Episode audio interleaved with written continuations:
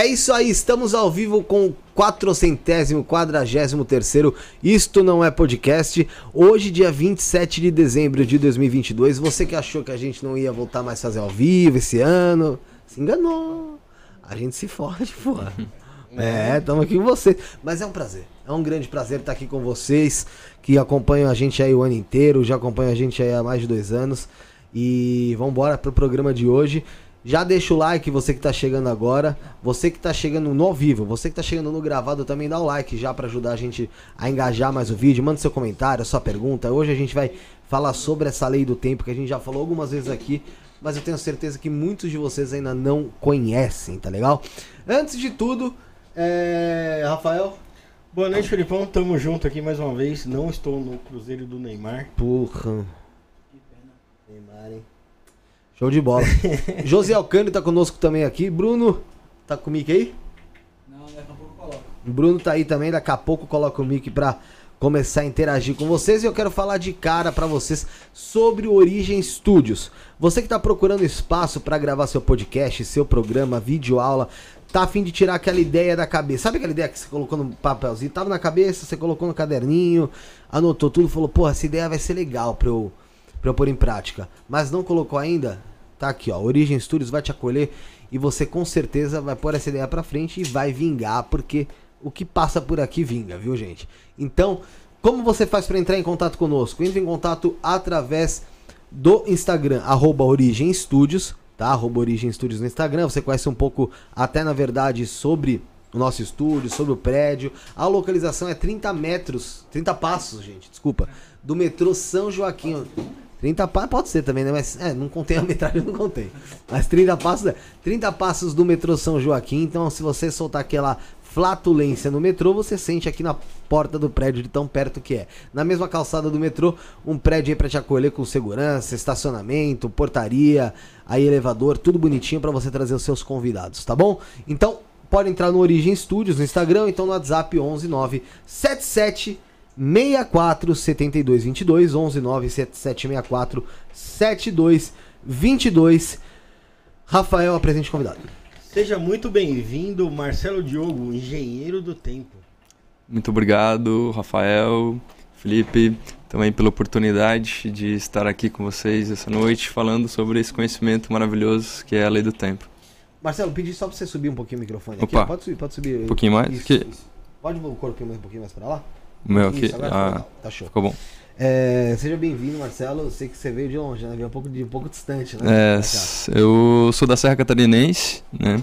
A minha família e minha origem é... Eu nasci em São Joaquim e... É, não, outra estação. Aqui É, uma cidade, tá tem a estação que São, São é Joaquim.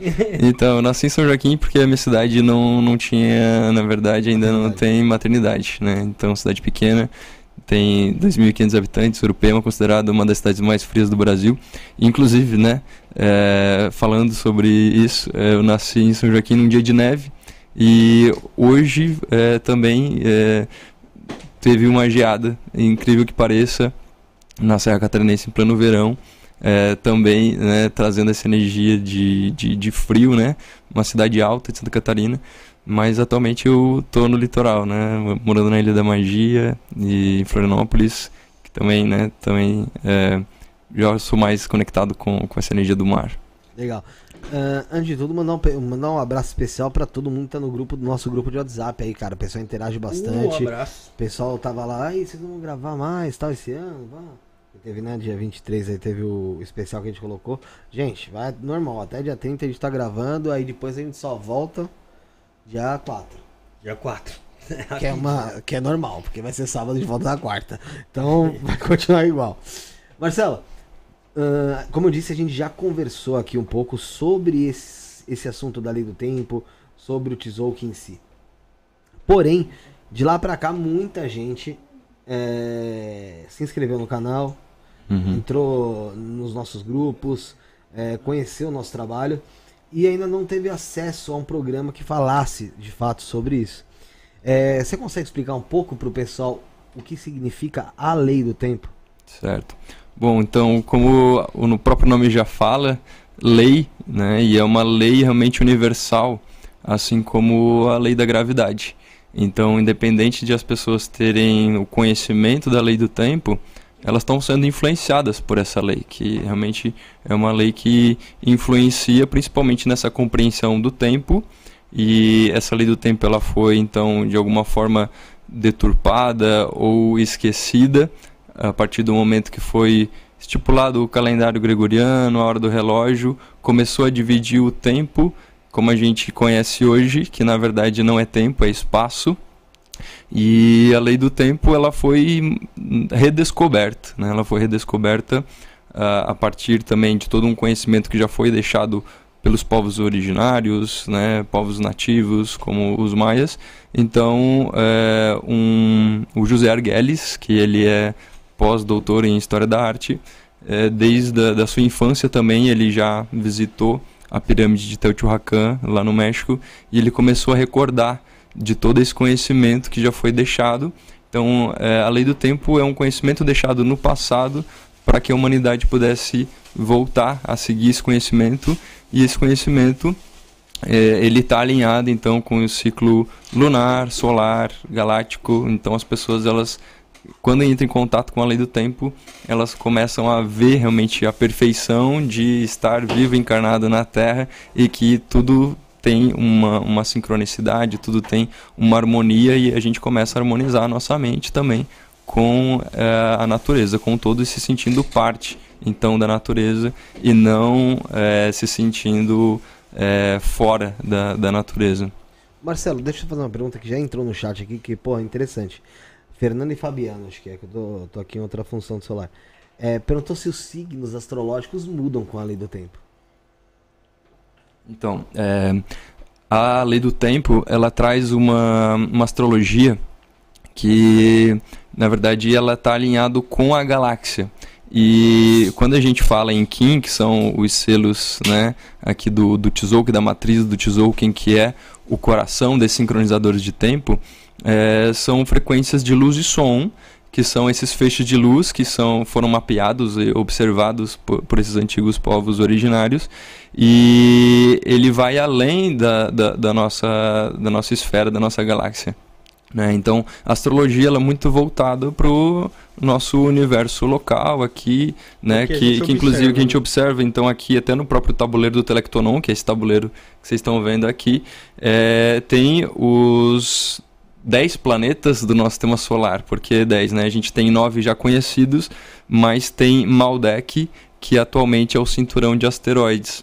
Então, o projeto original do nosso sistema solar ele é, tem 10 planetas. E na astrologia tradicional, que é que é a mais conhecida com relação aos signos, ela está voltado aos signos, os 12 signos do zodíaco e esses signos então eles eu acredito né também naquilo que eu já estudei que eles influenciaram né, a humanidade em um certo período de tempo mas que agora eles já não estão mais tão alinhados inclusive a astrologia ela foi desenvolvida por né, é, povos que estavam no hemisfério norte então, para nós que estamos no hemisfério sul, ainda também, mas ainda não faz tanto sentido. Eu nunca me identifiquei com astrologia, né? Eu sou, né, é, pela astrologia tradicional, eu sou leonino e eu nunca tive muito esse arquétipo assim, não me identificava. Então, é, a minha vida realmente começou a se transformar quando eu descobri a lei do tempo e eu falei, peraí, realmente tem algo aí que ressoa comigo e com aquilo que eu acredito, e isso está representando uh, o que eu estou vendo na minha realidade, então vou olhar melhor para isso. Então, é, tem essa, essa conexão, mas uh, a lei do tempo ela foge então dessa astrologia tradicional dos signos. Eu não sei se fiquei claro, né, aqui na. Então assim, a gente pode considerar o nossa, na verdade, o nosso Kim ali o signo, mais ou menos como se fosse isso. Então, tem o, o Kim, ele é assinatura galáctica, ele é a, a tua assinatura energética, é como se fosse o teu nome. Então, uh, você pode se apresentar como o Felipe, que é o Kim 126, que é o enlaçador de mundo solar branco. Então, quando você se apresenta com é, a tua identidade com o teu Kim, tem uma série de informações das pessoas que já vivem essa realidade da lei do tempo, que ah, conheço outras pessoas que têm esse mesmo Kim, ou um dia que é esse Kim eu vivenciei e aconteceu alguma coisa importante na minha vida, isso ficou marcado. Então, o Kim ele tá gravando toda a informação daquele dia naquele arquétipo e como é uma, uma linguagem, né, uma linguagem da luz, as pessoas conseguem compreender é, a partir né, dessas informações um pouquinho melhor a tua energia, qual que é o, o, o, ciclo de 13 dias que você nasceu, que a gente chama de onda encantada, né? Então, no caso, você nasceu no tom solar, que é a nona posição da onda, de um ciclo de 13 dias. Que significa? Significa que o tom solar é o tom da intenção, da realização, ele traz o pulso. Então, tem uma série de informações da tua frequência uhum. de tom que vai fazer né, uh, com que as coisas fiquem mais claras. Inclusive o tom solar ele, ele traz essa clareza mental, ele é o coração da onda encantada, ele traz o pulso. Eu sou mão solar azul 87. 87. Então a gente tem a mesma frequência de tom. O nosso tom, que é a frequência de som, é o mesmo. E a frequência da luz, na verdade, vocês dois têm a mesma frequência da luz, que é o enlaçador de mundos, uhum. que é o arquétipo 6. Então, aqui a gente está fazendo uma, uma, triangulação, né? uma tríade, em que nós dois temos o mesmo tom e vocês dois têm o mesmo selo, mesma frequência de luz, mesma frequência de tom. Então, para tu começar a refinando a tua percepção, porque daí tem cada uma da, da, dos selos e dos 15, ele vai ter três palavras-chave para decodificar aquele arquétipo. Então, de acordo com as palavras-chave, vai ficando um pouquinho mais fácil de identificar o arquétipo, mas a tua percepção é, é, o que realmente vai fazer mais sentido. Por isso que a lei do tempo ela precisa ser vivenciada. As pessoas estão mal acostumadas e muito imediatistas de a querer olhar para aquilo e, e, já compreender é, sem ter ao menos passado por um período ali, seja um ciclo de, de surfar uma onda encantada consciente, 13 dias, ou uma alunação de 28 dias, uh, um ciclo do Tzolk'in que é 260 dias, que é um ciclo de uma gestação humana. Então todos esses números da lei do tempo elas estão voltadas ao ciclo natural, ao tempo natural o, da Terra. Dentro do, do signo da astrologia comum, existe aquele signo que você se dá melhor e o signo que você se dá pior, tal. Existe isso também dentro do Kim? Então, é, a gente está vivendo dentro de um universo experimental, local e que ainda tem muito essa questão da dualidade, né? Então, o, a dualidade ela traz, né? O positivo e o negativo, o yin e o yang, que é o feminino e o masculino, uh, o bem e o mal. Então, de uma certa forma, tem as, essa, essa dualidade para você compreender né, o, a luz e a sombra, digamos assim. Mas a lei do tempo, ela realmente ela vem para trazer a luz, para empoderar as pessoas, porque o que acontece é que a maioria das pessoas é, que estão despertando ou que ainda não despertaram, elas é, estão ainda muito é, presas a, a, um, a, um, sistema, a, a crenças há muito sofrimento e, e, a lei do tempo ela vem realmente para levantar as pessoas para ver não realmente eu, eu consigo é, me alinhar a algo maior eu, eu tenho poderes né ou é, eu tenho luz então ela é muito voltada para a energia da luz mas se você olhar numa questão de polaridade podem ter características né como por exemplo Hoje a gente está no 1568, que é a estrela elétrica amarela. É o selo 8 da estrela, né, que está aqui o arquétipo, no tom 3, que é o tom elétrico. Então, uh, se a gente for olhar a estrela, ela traz arte, beleza, elegância, esse arquétipo de artista, né, de, de fazer as coisas com, com bom gosto, com, com arte, com elegância. Mas se você for olhar na sombra, pode ser que você entre num perfeccionismo de querer que as coisas saiam do jeito que você quer, é, de não fazer porque tem medo de errar, imperfeito. Então você começa a trazer essa percepção né, do, de bom e ruim, mas é, eu percebo que a astrologia ela acabou pecando muito nesse aspecto porque acabou projetando muita sombra nas pessoas, né? Ah, o leonino ele quer se aparecer, ah, porque o canceriano ele é, é muito chorão, ah, porque isso o capricorniano, o capricorniano só quer saber de dinheiro. Então acaba trazendo muito a sombra das pessoas e as pessoas ficam ainda é, é, como usando de muleta para dizer, ah, eu, eu sou assim porque o meu signo diz que eu sou assim. Então, e nem busca abraçando é, abraçando a sombra e, e não faz nada para melhorar. Então, é algo nesse sentido que eu penso. Então, ô, Marcelo, aquele lance das palavras-chave do, Uhum. do, do a gente pode dizer que é como se fosse um desafio que você teria que enfrentar, como se fosse é, é, você ver esse lado diferente da, da sua sombra ali para poder enfrentar o. o- Essa palavra-chave de decodificar os Isso. selos? Não, as palavras-chave, é, elas são exatamente uma forma de conexão com aquele arquétipo. né? Então, é, é uma forma de você aprender essa linguagem, porque se é uma linguagem da luz, você está aprendendo esse novo alfabeto para você se comunicar. Que, e, na verdade, a lei do tempo ela vem para trazer uma comunicação também telepática, né, de intuição, de número, de sincronicidades. Então, a partir do momento que você começa a se conectar com a lei do tempo, o, o- a tua tarefa principal, no primeiro momento, é reconhecer cada um dos 20 selos solares, que são representados pelos nossos 20 dedos, são 10 na mão e 10 no pé, que é a matemática dos maias, é matemática vigesimal.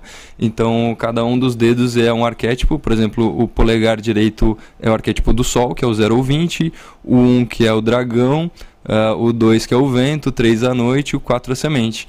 Então aí vai pro pé direito, vai 5 na serpente, 6 no enlaçador de mundos, que é o arquétipo de vocês, o 7 que é a mão, que é o meu arquétipo, o 8 da estrela, o 9 da lua, aí volta pra mão esquerda, vem 10 com o cachorro, 11 do macaco, 12 do humano, 13 do caminhante do céu, 14 do mago e finaliza no pé direito 15 da águia, 16 do guerreiro, 17 da terra, 18 do espelho e 19 da tormenta. No caso do Lula, não conta assim, né? É, ele tem uma. Ele, é, em algum momento ele teve, né? Então, assim, ele tá oculto. Quem então é uma seis chave. dedos no pé? Hum, também, né? é- já é, é, é um, é algo para ser investigado, né? Que é o, é o fator mais um, que no- na numerologia é, né? é, é algo. Inclusive, né? Esse carinha que tá na tumba aí, é, que é o Pacal Votan, é abaixo do teu celular aí. Isso, esse é o, é o Pacal Votan. Ele é o Maia que encarnou em 603 depois de Cristo e esse desenho é a, a, a lápide da tumba dele. E é, essa tumba, essa tumba então, é, que está lá em- no Templo das Inscrições em Palenque, foi que tem todos os códigos que foram revelados realmente como uma profecia e, e que foi dedicada para que em algum momento fosse aberta. E ela foi dedicada para ser aberta exatamente, exatamente 1260 anos depois, que é a frequência 1260. 12 é o calendário gregoriano de 12 meses, 60, 60 minutos de uma hora, De uma- que é o tempo artificial. Então ela foi descoberta exatamente 1260 anos depois, é, por um pesquisador chamado Alberto Rus, e ele trouxe, né, então os códigos começaram a ser revelados de novo para a humanidade. Foi aí que, é, logo em seguida, o Dr. José Arguelles foi na pirâmide e começou a acessar os códigos. E o Pacal Votan, eu descobri recentemente que eu fui agora pro México que ele tinha seis dedos. É, Olha aí, ó. ele Olha, tinha, tá é, Mano, então já tá no campo. coisas de bobo. De bo- Aqui, ó. já tá Tudo. no campo telepático, já era pra falar, porque poucas pessoas sabem dessa informação, É. inclusive quem estuda a lei do tempo, foi algo que eu fui buscar lá na origem, né? Inclusive lá no, nos mais nessa região ali de, de Palenque, inclusive Palenque já é o nome que os espanhóis deram depois que chegaram.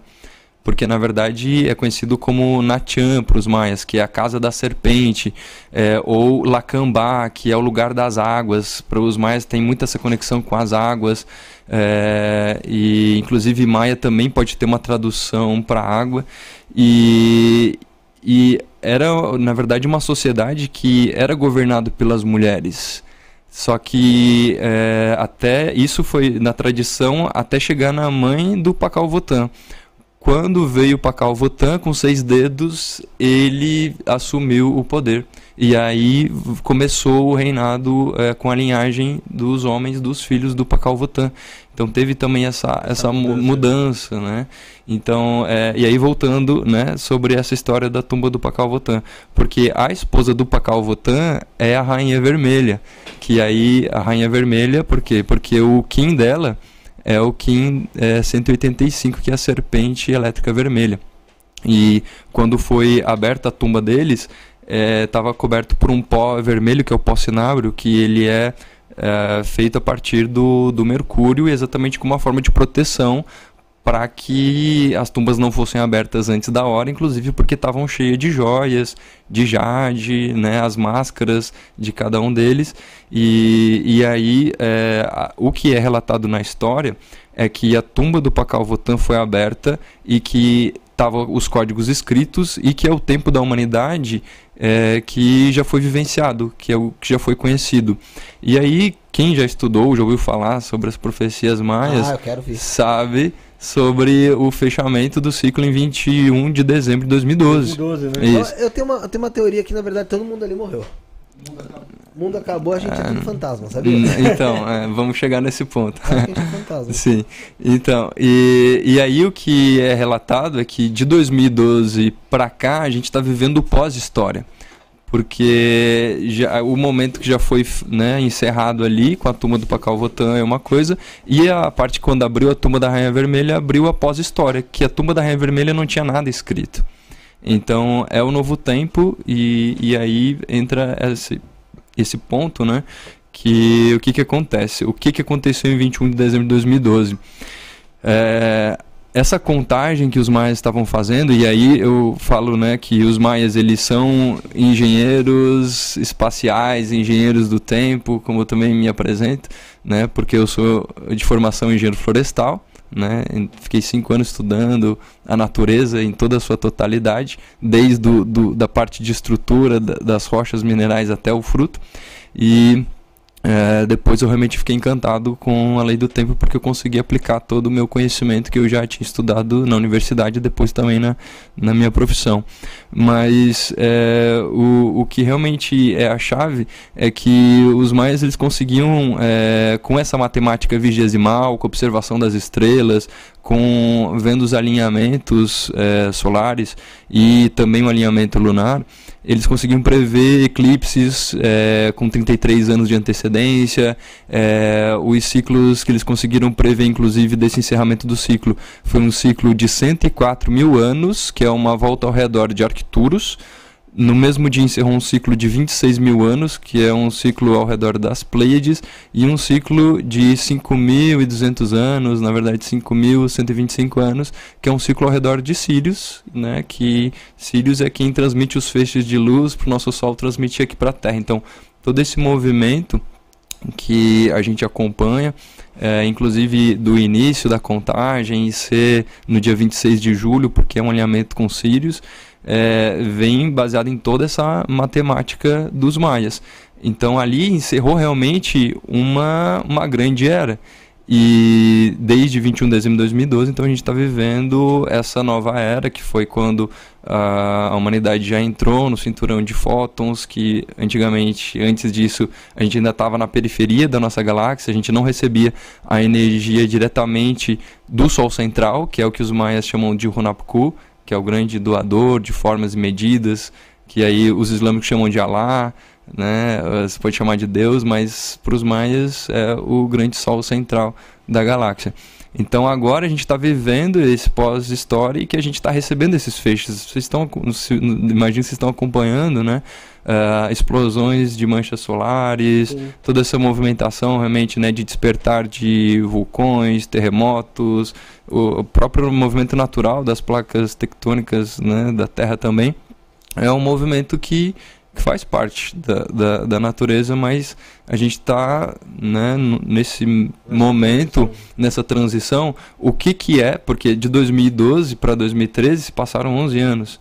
O que é 11 anos perto de um ciclo de 104 mil anos? Não é, não é nada, é nada, nada. Né? Então a, a, humanidade naquele momento já dizia, ah, os mais estão trazendo essa profecia que o mundo vai acabar, mas não é o, o fim do mundo, o apocalipse é e destruição. É mal interpretado é uh, de uma forma de consciência, sim, porque realmente a gente já está num novo limiar de tempo. A gente, a gente pode dizer que uh, foi um, um, um, final de ciclo, um, um, morrer mesmo ali de um estilo de vida, de um modo Com certeza, de, de um se, modo. Pô, esse aqui é o limite, né? E não dá mais para viver desse jeito. Acabou, agora vai ter que se iniciar uma nova forma. Hum, e para uma nova era precisa de um novo tempo.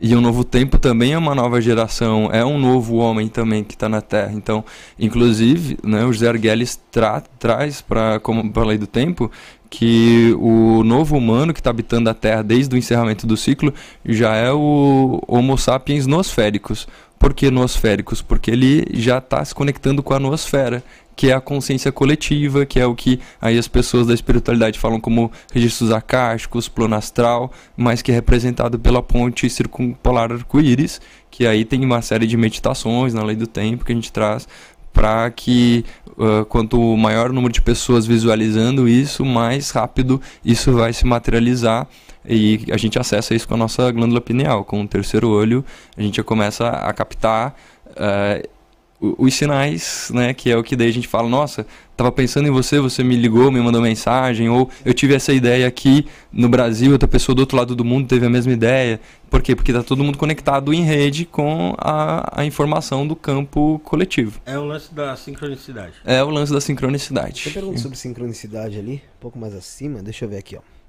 É, Tatiane tá no nosso grupo de WhatsApp. Ver o mesmo número na rua toda hora é uma sincronicidade também ou mera coincidência? Tem, é, gente tem essa dúvida. É, né? então. Ah, eu vejo toda hora o número 13, eu vejo 666, eu vejo. Uh, tem gente que. Uhum, sim. É real. O que que acontece? É, é, Se fosse cego, não via. Exato, esse perfeito, ponto. esse ponto. É, na verdade, quando você está é despertando, é, com certeza é um sinal. Tanto é que é, eu vejo sinais por todas as partes, eu vejo número por todas as partes e eu consigo me comunicar através do número. Inclusive, né, quem, quem me conhece há mais tempo, né, já conhece um pouco da minha história, sabe que desde pequeno eu tinha realmente toque com número. Eu fui para engenharia porque eu gostava de números. Eu contava passos, eu contava quantas é, janelas, portas tinha em casa, forro. Eu era o louco de contar. Quando eu escovava os dentes, penteava o cabelo, eu fiquei careca de tanto contar. E isso aqui era algo realmente assim que. E tá, mas o que, que traz de informação esse número? Por que, que eu estou pensando em números ao invés de estar tá pensando outras coisas? E acredito que já faz parte do meu programa, né, ou dessa conexão que depois eu fui descobrir com a lei do tempo. Só que quando eu descobri a lei do tempo e eu consegui identificar os arquétipos por detrás dos números, eu já não vi mais como uma questão só quantitativa, que um é menor que dois, que é menor que três, que é menor que quatro. Eu comecei a conhecer o um e dizer, ah, o um é assim, e ele traz essa informação, ela, ele tem essa qualidade e da mesma forma com os outros números. Então, a partir do momento que eu vi uma hora igual, eu, eu já recebia a mensagem do que, que aquele número queria me trazer, porque eu já convertia num KIN, uma placa de um carro, uma conta que eu pagava. Eu comecei realmente a identificar e a me comunicar com essa questão. Sentido? Hoje, totalmente, hoje, totalmente. 443. 443. Na verdade, uh, para mim, o maior número dentro da lei do tempo é o 441, que é o 441. Inclusive, no meu perfil pessoal, é Diogo Underline Souza 441, porque o 441 ele representa o centro da matriz do perceptor mental, que é uh, aqui o, todo o nosso mapeamento já do, do, do nosso cérebro, da nossa mente, é, ele está é, dividido em 21 por 21, uma matriz de 21 por 21 que dá, totalidade de 441. Então o 441 ele é exatamente o ponto central, tipo que ele é, é o, o, o V11 e o V11, ele, é o, ele não é o coronário, ele é o cardíaco, porque ah. na lei do tempo é, a gente começa pelo coronário e a gente vai indo em espiral, né? Chakra básico, ah, tá, terceiro tá, olho, é, né? sexual, então, laríngeo, tipo, plexo solar e o cardíaco. Isso. Aí você vai pro cardíaco, é isso? Não. Tá coronário sexual. básico, o da terra, né? básico, né? Isso. Aí, aí vem pro terceiro pro olho, isso. Ah. Aí vem pro chakra sexual, uh -huh. que é o Kali laríngeo, aí o, o, aí o plexo solar sim. e encerra no cardíaco, que é o, é o nosso centro, é o poder do coração, e né, é, o, é o chakra central. Então, dentro da matriz do perceptor mental, o cardíaco está no ele centro, que é o. É, é, ele, ele vai fazendo uma costura, né? Na verdade, a gente está tá fazendo o, a parte. Essa aqui que é onde está montado o telectonon, que é a profecia do telectonon, é a parte inicial da profecia. Tá? Uhum. Foi aqui que foi é, a cada ano foi ativado um plasma radial que re- Aham. se re- refere a um chakra. Né? Então teve os sete anos da profecia para ancorar os sete dias da semana, que são os sete selos, que, é, que a galera também fala nas escrituras ali, como a- né, na Bíblia, os sete selos de Salomão e tal. Mas são os nossos sete chakras. E aí todo esse sistema aqui que tem, um tem vários conhecimentos é, da humanidade, como o, o I Ching aqui, que é dos, dos chineses, é, tem as runas Futark, que é dos germânicos, o próprio tarô também, ele tá aqui é, nesse tabuleiro, o projeto Rinri, que está conectado com os ensinamentos do- dos japoneses depois da, da Guerra Mundial, das bombas atômicas. Então tem o, o próprio Tzolk'in, o Sincronário das Treze Luas, tá tudo compilado nesse tabuleiro.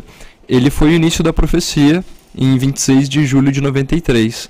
E a parte do sincronotron, que aí entra a parte aqui do, do cubo, né? É e entra cérebro, isso é o nosso mapeamento cerebral. Então, todo, todo o- os cinco sentidos, eh, os nossos sete chakras, consciências que a gente tem, eh, eh, superiores, né? ah, correntes também térmicas e Cara, elétricas. Isso aqui é uma. Porque assim, a Vânia Temporini veio aqui umas Uhum. três vezes. Sim. A Yasmin veio aqui uma vez. Uhum. É, mas vou te falar uma coisa. Cara, eu ainda não consigo compreender de maneira. Tipo. Racional. É, É, velho. não é consigo, porque. Porque, é, assim, tem, que- é muita informação. é bastante é informação. é. Sim. Ó, isso aqui, você falar da- do cérebro. Eu tento, eu vejo número, eu vejo símbolos, tal, mas eu não consigo compreender. Sim, cara. Mas. burro. Não, mas assim, você já fez alguma formação com alguém, recebeu alguma transmissão, fez alguma terapia? Porque aí, Não. num podcast com entrevista, não tem como você entender. Realmente a pessoa tem que se aprofundar e ir atrás, fazer uma formação para receber uma transmissão ou uma aplicação terapêutica para você começar realmente a sair do, do raso da superfície e começar a mergulhar ne- nesse processo. Porque realmente é complexo, só que não é difícil, porque você começa a entender o padrão e começa a ficar intuitivo. E você começa a se tornar mestre de si, porque você começa a aprender observando, começa a observar ob- no que você está falando. Então é algo que, que é muito profundo, é, é um despertar, é um- uma recordação. É que na verdade, ô, Diogo, é o seguinte: você vai pegar a parte da lei do tempo. Aí você tem a, a parte lá do calendário. Maia. Não, não, do lunar ali também. O sincronário das Sincronário 13 luas É, de pô, 28 isso é uma- dias. isso foi a coisa que eu pensei. Eu já pensei na minha vida em tentar aplicar durante um mês pra ver como ficar. Uhum. Porque o que acontece? Pra explicar um, po- pouco pro pessoal de casa, Uhum. você tem, você tem ali quatro, teoricamente, quatro semanas. Certo? Isso, de 7 dias, totalizando 28 dias, que é um ciclo lunar. Cada semana você tem, tipo, meio que um propósito. Né? Exatamente. É, o que acontece? Cada semana a gente chama de epital. Então, aqui no tabuleiro do Telectonon, ó, epital por quê? Porque ep é 7. É um ciclo de 7 dias, epital. Então, ao invés de semana, é epital. 7 dias. 7 chakras. O vermelho é a cromática que inicia. Então, primeira semana vermelha, está iniciando a semana. Então, você está favorável para iniciar alguma atividade. É, você Aí- iniciar algo. Segunda semana, segunda epital, é o branco, vai de 8 a 14. Você está refinando aquilo que você iniciou. Então você já está lapidando, você já está melhorando, refinando o que foi iniciado. E hoje a gente está iniciando o epital azul, que começou hoje dali 15 e vai até o dia 21. Então 7, 14, 21. Terceira semana azul.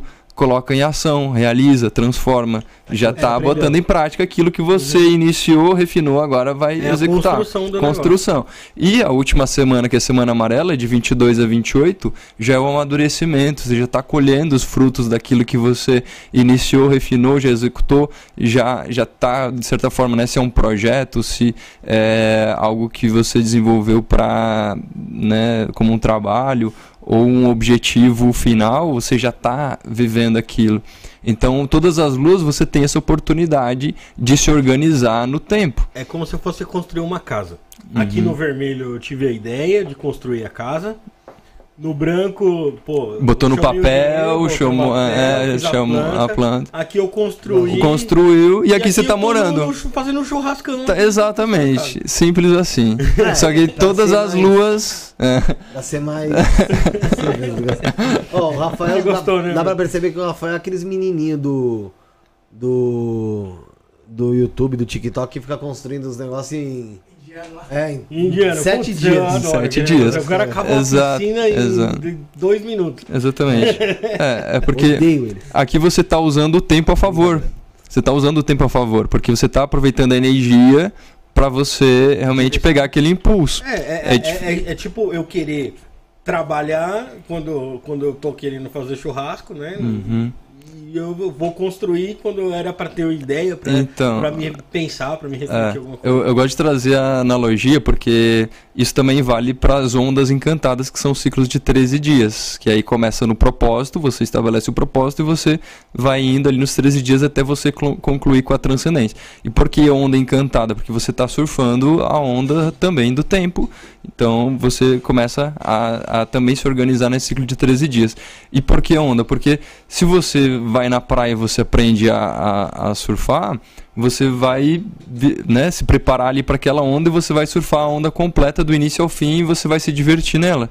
É diferente de quando você não sabe nem nadar, que você já entra inseguro ali no mar, ah, a onda vem e te né, dá um, um, um- um caldo na- ali e, e você entra em desespero, você já pede ajuda, por favor, não consigo eh, eh, mais sair daqui, Pe- pede resgate. Porque o ideal é que cada um surfe e cada um seja autônomo, cada um né, eh, seja independente. Então, lógico que se você precisa de ajuda, né, por favor, peça ajuda, mas quando você consegue ter essa base de estrutura, porque isso aqui é a matriz do tempo e a gente está encarnado na Terra, a gente precisa eh, saber quais são as energias que está chegando. Todo dia chega né, muita informação na Terra e as pessoas que não estão conscientes ou não estão seguindo acabam se perdendo e aí entra em processos emocionais ou eh, se perde realmente no, no que vem fazer. Acaba se esquecendo do que vem fazer. Ô, ô, Marcelo, as profecias mais então, elas, elas finalizam em 2012, ele é isso? É porque tudo é cíclico. O, o maior dos ciclos finalizou em 2012, mas o, o- pode ser um ciclo de um dia. é, né? Então, assim, todo dia tem alguma coisa, algum ciclo se encerrando. Pode ser pra mim, pode ser pra você, porque cada um tá no seu tempo. Então isso aqui é uma estrutura, é o grande plano. A gente está vivendo isso aqui que é o desenho de um, de um projeto angélico, realmente que seres estão encarnando na Terra para viver o céu na Terra. A gente está trazendo uma informação aqui para a Terra. Então é isso que as pessoas têm que ter essa consciência que é, o, o galáctico que, que a gente traz não é que ninguém vai ficar esperando a ajuda dos céus, vir nave resgatar, não. O, o plano, o, o, né, o, reinado de Deus, ou o jardim do Éden, está aqui. E que várias almas de diversas regiões do, do universo e, e além dele, é, tudo que mais querem é encarnar na Terra nesse momento, que a Terra ela está ascensionando, ela está evoluindo, e aí o que, que eu também é, sinto? Que o Pakal Votan ou outro, outras consciências avatáricas, Buda, Cristo, Maomé, é, e dentre outros que encarnaram na Terra, eles vieram para ajudar a construir esse, esse grande programa e que todos eles estão conectados. A humanidade acabou, de certa forma, dividida em religiões, mas a gente está entrando num momento que é, para acabar com as religiões e unificar tudo no sentido de é, religar-se à unidade, que isso é religião, religar- religar-se à unidade do todo e não ter mais separação, para não ter mais guerras, acabar com as guerras. E todos os avatares vieram com essa mesma missão. Inclusive, a contagem que a gente está seguindo da lei do tempo agora e pós 2012, porque se encerrou uma nova era, a gente precisa do novo tempo. Então o José Arguelles ele veio para trazer o encerramento do ciclo e o início da nova contagem, que começou em 26 de julho de 1987, porque foi o evento da convergência harmônica. Não sei se acredito que já foi comentado sobre isso. Se já foi, meu irmão. Não lembro. informação que isso aqui traz. Não lembro. Não então, lembro é, É, a gente já está no ano 36 da nova contagem, então é, a humanidade ainda não se deu conta que a gente já está numa nova era e, e que a gente já está 36 anos de uma nova era. Então é, é urgente que as pessoas saibam disso, porque é, o que aconteceu em 87? Primeiro é, foi a explosão de uma supernova, que é uma, é uma estrela, uma constelação, que foi batizada também de Quetzalcoatl, que é a serpente emplumada. Que supernova é quando uma estrela está acabando. É, né? ela está acabando e ela ocorre nessa explosão. Então é um, um grande é, feixe de luz que é, é, é emanado. Então houve essa explosão de uma supernova que foi batizada de Quetzalcoatl houve o cumprimento da profecia do Buda. Então ali quem estuda budismo, né, o Buda ele meditou e ele se iluminou e ele é, nessa iluminação ele recebeu a roda do tempo que é o Kala Chakra. E essa roda do tempo eram 16 ciclos de 60 anos, que culminou também em 87. E é, teve várias profecias ali que estavam se cumprindo realmente em 87, e aí foi feito a convocação para que as pessoas que tivessem consciente da na época ali em 87 que né, os magos e magas da Terra é, fossem meditar os 144 mil meditar nos locais sagrados do planeta para ancorar a nova linha de tempo que a gente estava entrando que a gente está vivendo agora então, a partir dali começou essa nova contagem. E, inclusive, alinhamentos é, solar e lunar que aconteceram é, no dia ali 25 de julho, que é o dia fora do tempo, e o dia 26, o alinhamento com Sirius nessa data. 25 de julho é fora do tempo, é verdade? É o fora do tempo. É, deixa eu, falar, eu sei que a lei do tempo ela não é nenhuma religião, ela não é nenhum culto, nada do tipo. É, qualquer pessoa de qualquer religião pode seguir a lei do tempo? É não, não tem restrição, eu, eu, eu é para todos. Vou fazer uma pergunta parecida, complementando a sua. É, eu queria saber é, se, se a. sim, senhor, sim, senhor. Sim, senhor. Oh, meu Deus. Tá, tá bom, desculpa, Bruno. é. Ô, Marcelo, eu queria saber se o, o, o Zouquinha, a lei do tempo, é politeísta. Então, é, é, seriam como se todos os deuses, todas as religiões existissem, ou ele tem um deus específico? Então, é, tem duas coisas, tá? Primeiro, assim, para os maias, como, como que eu posso ver, né? Eu, eu acredito como eles não tinham também tanta informação, tudo que eles viam como sobrenatural, eles davam o nome de uma deidade. Então, ah, Deus Trovão, o Deus do Fogo, Deus Sol. Então, tudo para eles era, era Deus. Só que é, eu acredito né, que, na verdade, existe um único Deus, que é o Criador de, de tudo que é, que é a fonte, e que aí não é aquele senhorzinho de barba branca que está lá sentado no trono. Né? Não, não vejo dessa forma. Mas que é uma energia é, de, de criação e que é uma energia única, que na verdade a gente, quando de certa forma é, né, vai evoluindo né, nessas camadas né, de, de planos, a gente vai é, vendo os vários planos até chegar numa, numa fonte criadora e que para mim é onde tudo existe, onde tudo é criado, né? Mas, né, basicamente acredito num único Deus. Né? Uma pergunta aqui da Damares Gurgel, a questão dela. Não sei se no Brasil, mas aqui nos Estados Unidos, as estações já não fazem sentido. É, aqui tá ficando assim, tá, Damares? Fica tranquilo. Por exemplo, no inverno tem dias quentíssimos e no verão dias congelantes e por aí vai. Dá para se explicar isso também através da lei do tempo? É, o que, que eu sinto, né? É, primeiro, quem está seguindo o calendário gregoriano está seguindo as estações de acordo com o calendário gregoriano. Sim, como sempre foi. Como sempre foi. Na verdade, há pouquíssimo tempo, porque o calendário não, gregoriano, assim, pra é, pra gente, é, o calendário gregoriano ele tem 441 anos. é, é, é foi ontem. então, tipo assim, é, é recente. E detalhe, ainda foi alterado várias vezes ao longo da história por interesses políticos, religiosos Sim. e tudo mais. E, e ele também não segue os ciclos naturais, porque ele é só alinhado ao ciclo solar, porque ele tem 365 dias, mas ele não está alinhado, por exemplo, no dia 1 de janeiro, não está alinhado em nenhuma outra estrela, então ele realmente foi, foi inventado. E, aí o que, que acontece? Se você segue o calendário gregoriano, ah, agora o dia 22 ali foi é, o solstício de verão no hemisfério sul. Mas por conta né, de todo esse, esse processo de mudança de, de calendários e, e tudo mais a, inclusive a própria movimentação que a Terra ela não está parada ela está em movimento no universo e o Sol também está em movimento e os planetas estão girando atrás do Sol. Então a gente já está num novo limiar e que muito provavelmente isso já alterou. Inclusive, uh, muitas pessoas questionam a questão da hora, realmente se uh, o dia tem ainda 24 horas, todo esse processo, ah, a cada também quatro anos tem o, o, aquele, né, um o dia, dia mais, um dia a mais, que é o ano bissexto. Então, eu acredito que isso pode ter criado já uma grande é, distorção de, de tempo e que aquilo que você acha, ah, agora a gente está no verão, será mesmo?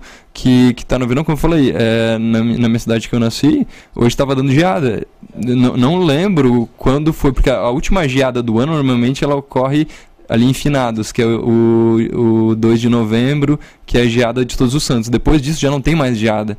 São os únicos três meses do ano que não tem geada é no verão. E tá ocorrendo geada. Então, será que o, o planeta tá, tá maluco ou é o tempo que tá errado? Porque se você for olhar numa uma contagem de tempo natural, pode ser que mas esteja. Né? Tá, tá, muito gritante, de, vamos supor, de 3 anos. Mas é porque aí é. Esse ano teve dias de, de fazer sim, quase 40 graus aqui em São Paulo. Sim, Amém. então, é. Mas aí, aí também está o ponto do próprio uh, influência do homem, nesse sentido de acelerar o processo de, de degradação da Terra, ali toda a questão né, da, da camada de ozônio, daí uh, acaba aquecendo o planeta, mas daí tem o derretimento da, da, das calotas polares, e aí vem umas correntes de ar frio, e aí entra toda essa questão agora do El Ninho, que está influenciando as águas do Pacífico, aí aumenta uh, as tormentas, né? Teve, teve uma né, reação uma... em cadeia ali, um é, Porque né? na verdade o que está acontecendo é isso, é o, o, homem destruindo a natureza, se sentindo é, separado da natureza, porque aí a partir do momento que o homem inventou o próprio tempo, ele já não se sente mais pertencendo à Terra e, e aí ele acha que se ele jogar um lixo na natureza, ou se ele desmatar, ou ah, porque todo mundo está fazendo, ah, porque é assim mesmo, é, que não vai sofrer as consequências. Então o ser humano, ele, né, a gente já está entrando nessa era, que é uma era antroposófica, antropológica, que ela é causada é, por influência do homem. Então Uh, inclusive nessa né, questão do mistério de por que, que os maias simplesmente desapareceram antes mesmo da chegada dos, dos espanhóis. Né? Qual, é, qual foi a fita? Tem duas teorias, tá? É, uma teoria que realmente eles já estavam num nível de evolução, de conhecimento, de observação né, das estrelas e, e de toda essa informação que eles conseguiram ascensionar para uma dimensão superior, é, ou a teoria, né, que acredito que também seja mais relevante, que para eles construírem as pirâmides, isso eu ouvi do próprio guia local lá em Palenque. Eles precisaram desmatar toda aquela região para poder queimar, para fazer ali a, a pirâmide, a, a, as pedras, a construção, tudo então, eles mataram toda aquela região. Agora está de novo, né? A natureza, ela, é ela, ela é rápida, ela se recupera e já está de novo a selva ali. Tanto é que, assim, se o homem não tomar consciência e, e destruir a natureza, quem, quem vai acabar saindo da Terra é o próprio ser é humano. Porque depois de pouco tempo, a Terra em si ela já vai se recuperar e os animais vão viver lindamente.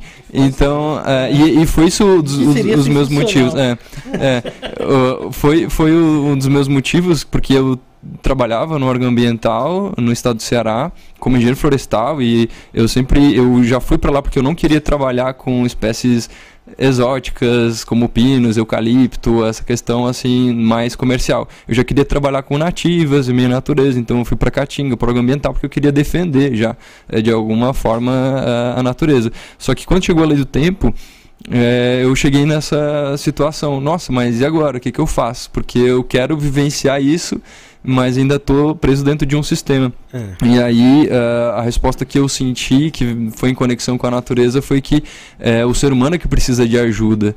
É, o ser humano precisa despertar de novo essa reconexão com a natureza. Então, ao invés de eu querer botar uma lei ou proibir ou prender uma pessoa porque está tá puni né, uma forma de punição. Não, vou fazer com que a pessoa, de dentro para fora, ela se reconecte com ela mesma, com a natureza, e que ela vai querer estar em harmonia da, com a natureza, que ela vai querer proteger, que ela vai querer plantar, produzir o seu alimento, ou viver num um ciclo mais natural.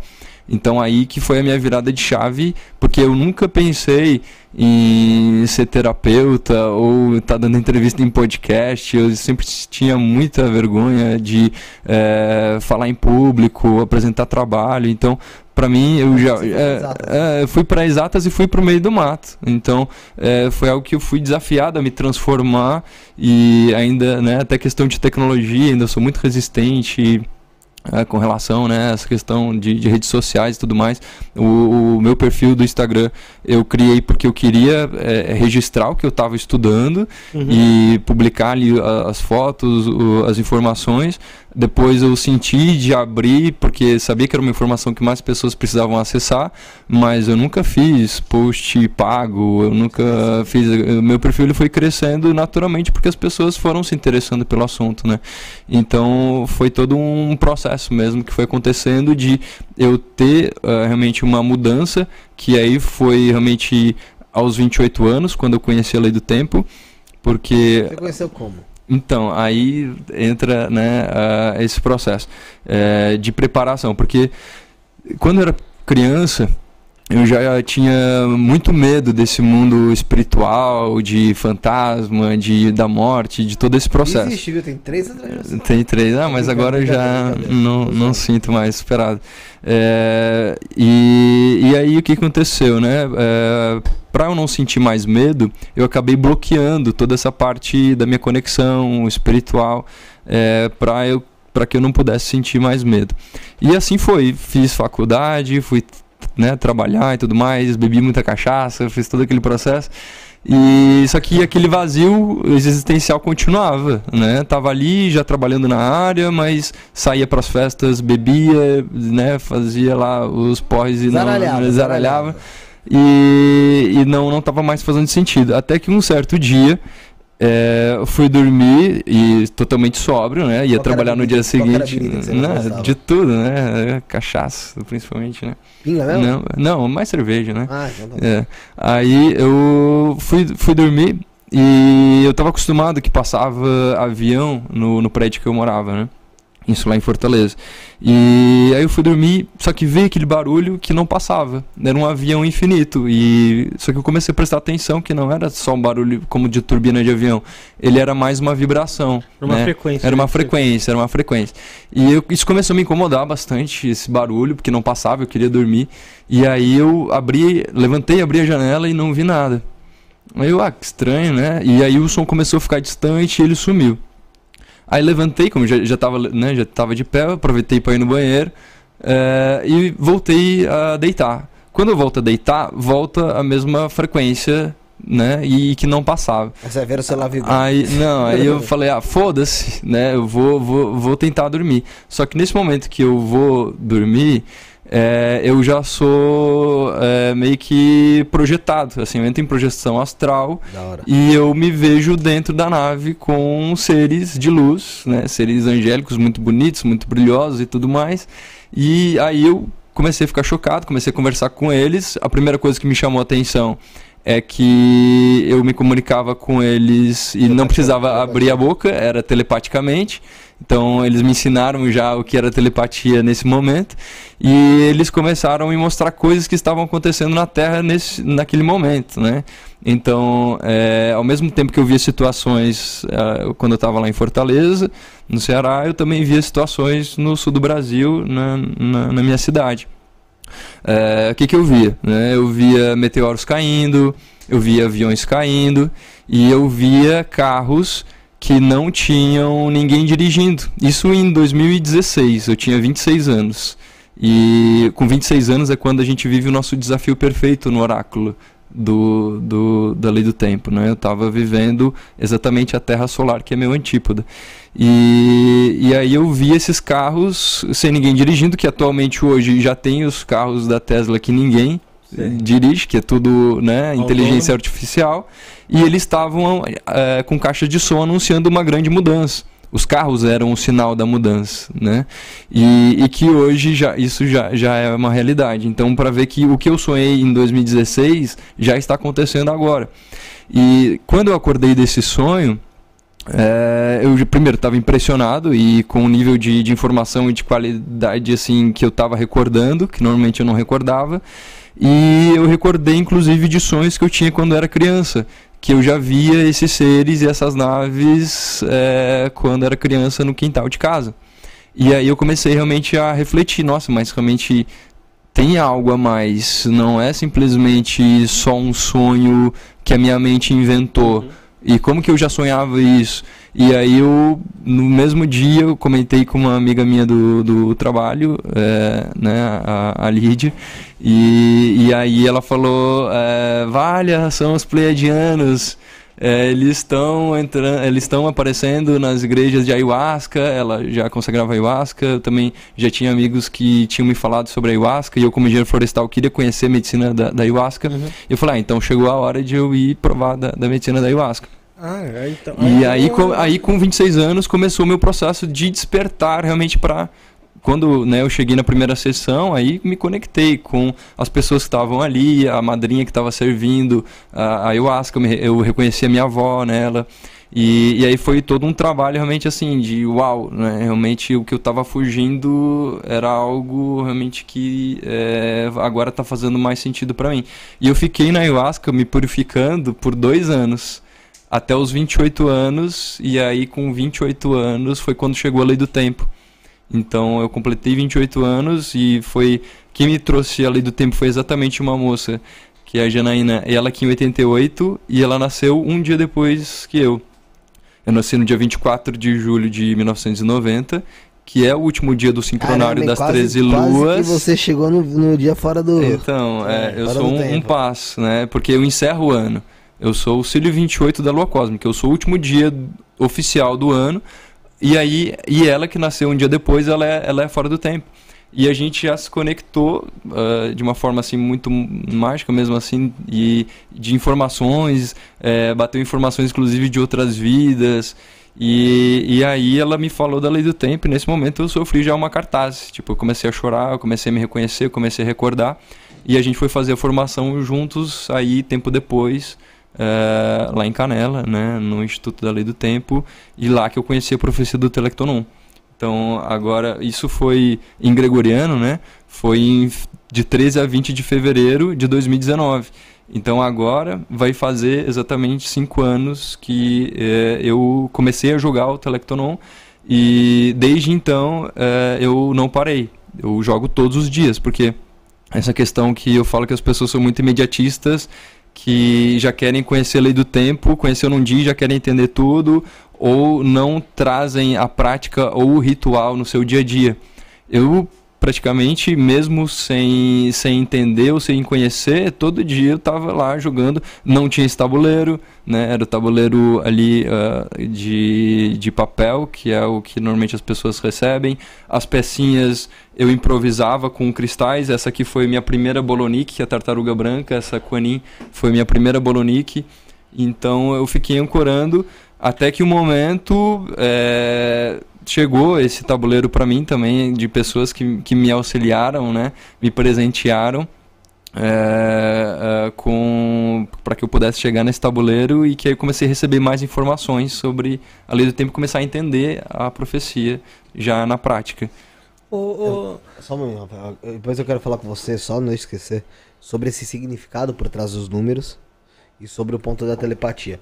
Fala aí, Rafael, que bem vai fazer é, outra é, Marcelo, como que você vê o futuro dessa sociedade que a gente tem hoje? Você acha que a gente vai colapsar como pode ser que tenha acontecido com os maias por, por essa escassez de recursos? Ou você acha que a gente vai é, conseguir mudar esse pensamento? Porque, por exemplo, você, citou ali do, dos veículos autônomos ali da, da Tesla, né? Uhum. Que seria uma coisa que faria a gente é, viver de forma mais segura, de economizar tempo com um monte de, de, de, de carros na rua, de motoristas e tudo. Combustíveis é, também, né? Combustíveis e tudo. Mas, é, por outro lado, esse lance está fazendo muita gente ficar sem emprego, né? E, e- e o acúmulo de dinheiro ser maior ainda, muito mais pessoas, muito mais é, é, bilionários acumulando mais dinheiro, manipulando ali é, o sistema, que, que, que seria algo que seria é, contra eles, né? Como é que você vê o futuro dessa sociedade? Você acha que a gente É, vai mudar essa chave aí ou Então, é, eu acredito que a salvação para a humanidade é retornar para o natural. Então, quanto mais integrado com a natureza, menos exploração dos recursos naturais, isso já a gente já, já estourou o limite desse cartão, né? A humanidade ela já está em dívida com a natureza. Então, o que acontece? Ah, e agora. Porque é muito isso, né? Ah, eu preciso tro trocar para o celular mais atualizado, a versão tal. Ah, eu preciso trocar para um carro do ano tal. Ah, porque agora é, o carro. E exatamente, eles trazem exatamente a questão ambiental. Ah, porque ah, a queima de combustíveis fósseis agora não é mais é, petróleo, gasolina, agora vai ser elétrico.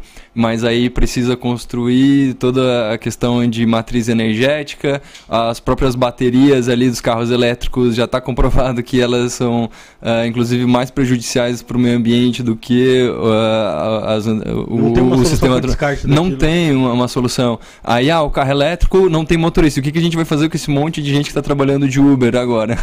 Vai viver a margem, vai, vai, matar, vai- não vai ter- matar, vai, vai porque tá, vai- não vai estar não no meio da rua, vai estar à margem no meio da rua pedindo esmola, porque daí a, a pessoa já não consegue mais acompanhar o ritmo Pô, da tecnologia. O, o próprio, é. o próprio Elon podcast. Musk, o próprio, o próprio Elon Musk, esse vagabundo do Elon Fala Musk. mal dele não, eu, seu Zé. é, ele fala que o futuro para a sociedade seria que ter uma renda universal lá para E todo aí, mundo. você tá achando errado, mano? Você tenta. É, mas é- é aquela coisa, é, aquele discurso. Mas é, É, é aque- é aquele discurso assim, ó, ah, tem uma renda. é, trabalhando? O, o dinheiro tá cada vez indo mais pro, pros bancos e pro, pra quem tem dinheiro, que é o, quem tá dominando ah, ah, ainda a, a terra, que na verdade eu acredito que ah, os dias deles também estão contados, assim como o calendário gregoriano. A gente tá chegando no fim do gregoriano e eu tô torcendo realmente pro fim do gregoriano, mas Pô, não é também. o ano. É o fim realmente dessa contagem É. de tempo artificial. E o que acontece? Não existe milagre. Não é, os maias, eles são é, exímios é, agricultores. Eu, eu sou neto de agricultores. Então, se você está na terra e você planta, você colhe, você vai ter o que comer e você vai ter abundância, fartura que a natureza está te proporcionando. Agora, não existe milagre ou uma conta não bate. Ah, porque daí agora o dinheiro vai ser distribuído ou porque não sei o que vai é. chegar. O foda da e... agricultura é que, que o boi não nasce da terra, tio. Porque ah, quem, quem não é vegetariano, vegano, só ia sofrer um pouquinho, né? Então, mas aí que tá, Comprar né? pão, É, é- é uma questão de transição. Eu, Você é, É, vegetariano? eu não me rotulo, porque eu, em alguns momentos, eu uma- acabo Deslizando. dando uma deslizando, É. mas assim, ó, desde pequeno, quem me conhece sabe que eu sempre, quando eu ia comer carne, eu ficava engasgado, o meu corpo ele rejeitava. Eu, eu ficava com a carne aqui ó, no pescoço e eu ficava tendo que botar o dedo na, na, na goela pra tentar botar pra fora pra vomitar. E eu comecei a ver que era a carne que tava me fazendo mal quando eu comecei a fazer dietas e jejum e eu via que se eu não comesse carne eu não passava mal. É engraçado que quando a gente foi, eh, às vezes que eu fui né, no, em casa ayahuasqueira e tal, ou em ritual, quando eu voltava, velho, parecia que tinha um negócio, mano, com contra a carne. Claro, porque você se purificou. Aí um é. diazinho passava. É, daí voltava no padrão ali Não, mas, do... eu, eu falo, parece que o Rafael é muito Eu- mais carnívoro que eu, eu, eu sou apaixonado por carne, apesar de, de, de saber que, isso- que, que a cultura de comer carne é um negócio que prejudica o mundo enormemente. Mas eu, eu realmente gosto da, de, de comer carne. É, é um problema. É, eu, a- minha, a minha cultura, a minha tradição, né? Eu sou do Brasil, ser catarinense é extremamente carnívoro. Já fez dama É. que me adorava comer carne. É, mas realmente eu já tive, desde pequeno eu já me senti estranho nesse sentido porque era o que me fazia mal, mas eu queria me eu queria estar pertencendo ali ao, ao grupo, à família, ou à cultura.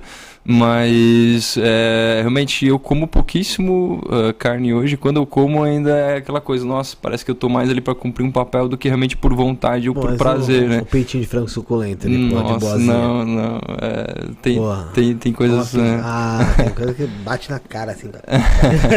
É, você está se alimentando, na verdade, de morte, né? Então, para algum, pra algumas, é, digamos assim, né, culturas, né? Você está se alimentando também de seres, é um canibalismo. Se você for pensar, ah, os seres no passado é, eram canibais, É, matavam é que para. Mas na natureza o leão come a zebra, a gazela e. É, é, sim, é, é, é, então tem essa questão, né, da, da hierarquia, mas ah, né, até, até que ponto realmente é, isso é uma necessidade para você se manter vivo ou, né, o- o- na verdade, sim, antigamente que, por exemplo, meu avô, ele tinha o gado dele, aí ele ia lá, matava e tinha carne para a família e é, ele tinha relação com o animal, o animal ele, ele se entregava para que pudesse servir de alimento, o ani- o animal ele se sentia honrado em ser, servir de alimento. Mas hoje em dia que os animais estão sofrendo ma- maus tratos, É, tá falando confinados, né? sofrendo em, em- em lugares ali é, com um monte de né, é, vacinas e, e como que eu vou dizer, hormônios e tudo mais para estimular o crescimento ah, rápido e que o animal ele não vive, ele está confinado só para ele eh, engordar e ter carne e que na hora que ele morre ele sofre e libera isso para carne e você vai se alimentar desse sofrimento. Então isso realmente é, não, é, não é nesse ponto, né? A questão é de como isso é feito. É que a gente não tem essa, essa conexão com o animal mesmo, né? A gente Uhum. vê lá ó, a carne lá no açougue e, e nem imagina que aquilo é, É, um bicho ali. Porque né? na verdade, se a gente É, tinha conexão, Né? não come, viu, Você mano? não- Não come. É isso que, dá. meu E aí- amigo? O que? é, Você e vai no aí, é. interior pra você ver? Se o cara lá não cria galinha, joga o milho todo dia lá, pipi, pipi, pipi, depois vai lá, Eu não- passa a faca eu- no eu- pescoço. Eu não acho que não tinha as manhas, não, mano. Eu- eu- Já a minha irmã um mora, mora numa cidade no até interior de. Goiás. Pô, isso aí é normal lá. É o normal, pessoal lá, né? cara. Porra. o cara cria um porco o ano Agora- inteiro lá. agora, depois novamente eu vou Passa a falar. faca. Um cara, eu não que, tenho coragem, não. um cara que era problema com isso era o Jeffrey Dahmer. Puta que... Esse não tinha... Ele gostava das vizinhas. Pra das ele não vizinhas, tinha, né? Não vizinhas, tinha né, essa de. Ele via carne, marcha, filho. Adeus. Vamos falar de um É, colaborador sim. nosso aí, daqui a Manda. pouco a gente volta aqui. Ah, qual que você acha melhor aí, primeiro, Bruno? Ah, agradecer o Bruno aí pela mudança das cores aí na, na parede. Aí, porra, tá Olha legal. Eu tô vendo, muda azul, já foi pra roxo, vermelho, verde. Segura, segura que eu tô falando. Calma. Agradecer aí. E pro pessoal que tava falando no meu microfone aí, gente, eu tenho mania de falar um pouco aqui, ó, afastadinho, tá, gente? Porque. Por causa do. Do campo. Eu Tenho muita mania do campo ainda. Vamos lá, vai. Matildes. Ritual coletivo de Lilith. Mulheres, chegou a hora de se libertarem e se empoderarem. Venham participar do nosso ritual coletivo de Lilith. Esse ritual poderoso é exclusivo para mulheres que buscam crescimento, empoderamento, atração, destaque, poder, ascensão, cura de feridas, traumas e relações abusivas. Se você quer melhorar a sua sexualidade, sua autoestima e seu amor próprio, esse ritual é para você. Lilith é a deusa da liberdade e da sexualidade. E através desse ritual, você poderá se conectar com sua energia para encontrar a força e a coragem que precisa para se libertar e crescer.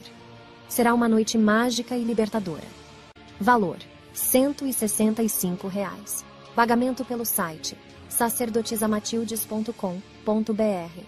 Não perca a oportunidade de se empoderar e se libertar com a ajuda de Lilith. Participe e junte-se a nós nessa jornada de crescimento e transformação. Ágios. Lilith. Descubra o poder do oráculo da sacerdotisa Matildes e permita que ele seja a bússola do seu caminho. Comece a mudança em sua vida hoje mesmo. O jogo com o oráculo da sacerdotisa oferece uma oportunidade única de buscar respostas diretas e reveladoras. O oráculo responde sobre todas as áreas da sua vida, como qual egrégora você pertence, seus guias espirituais, sua vida amorosa, financeira e o que mais desejar saber.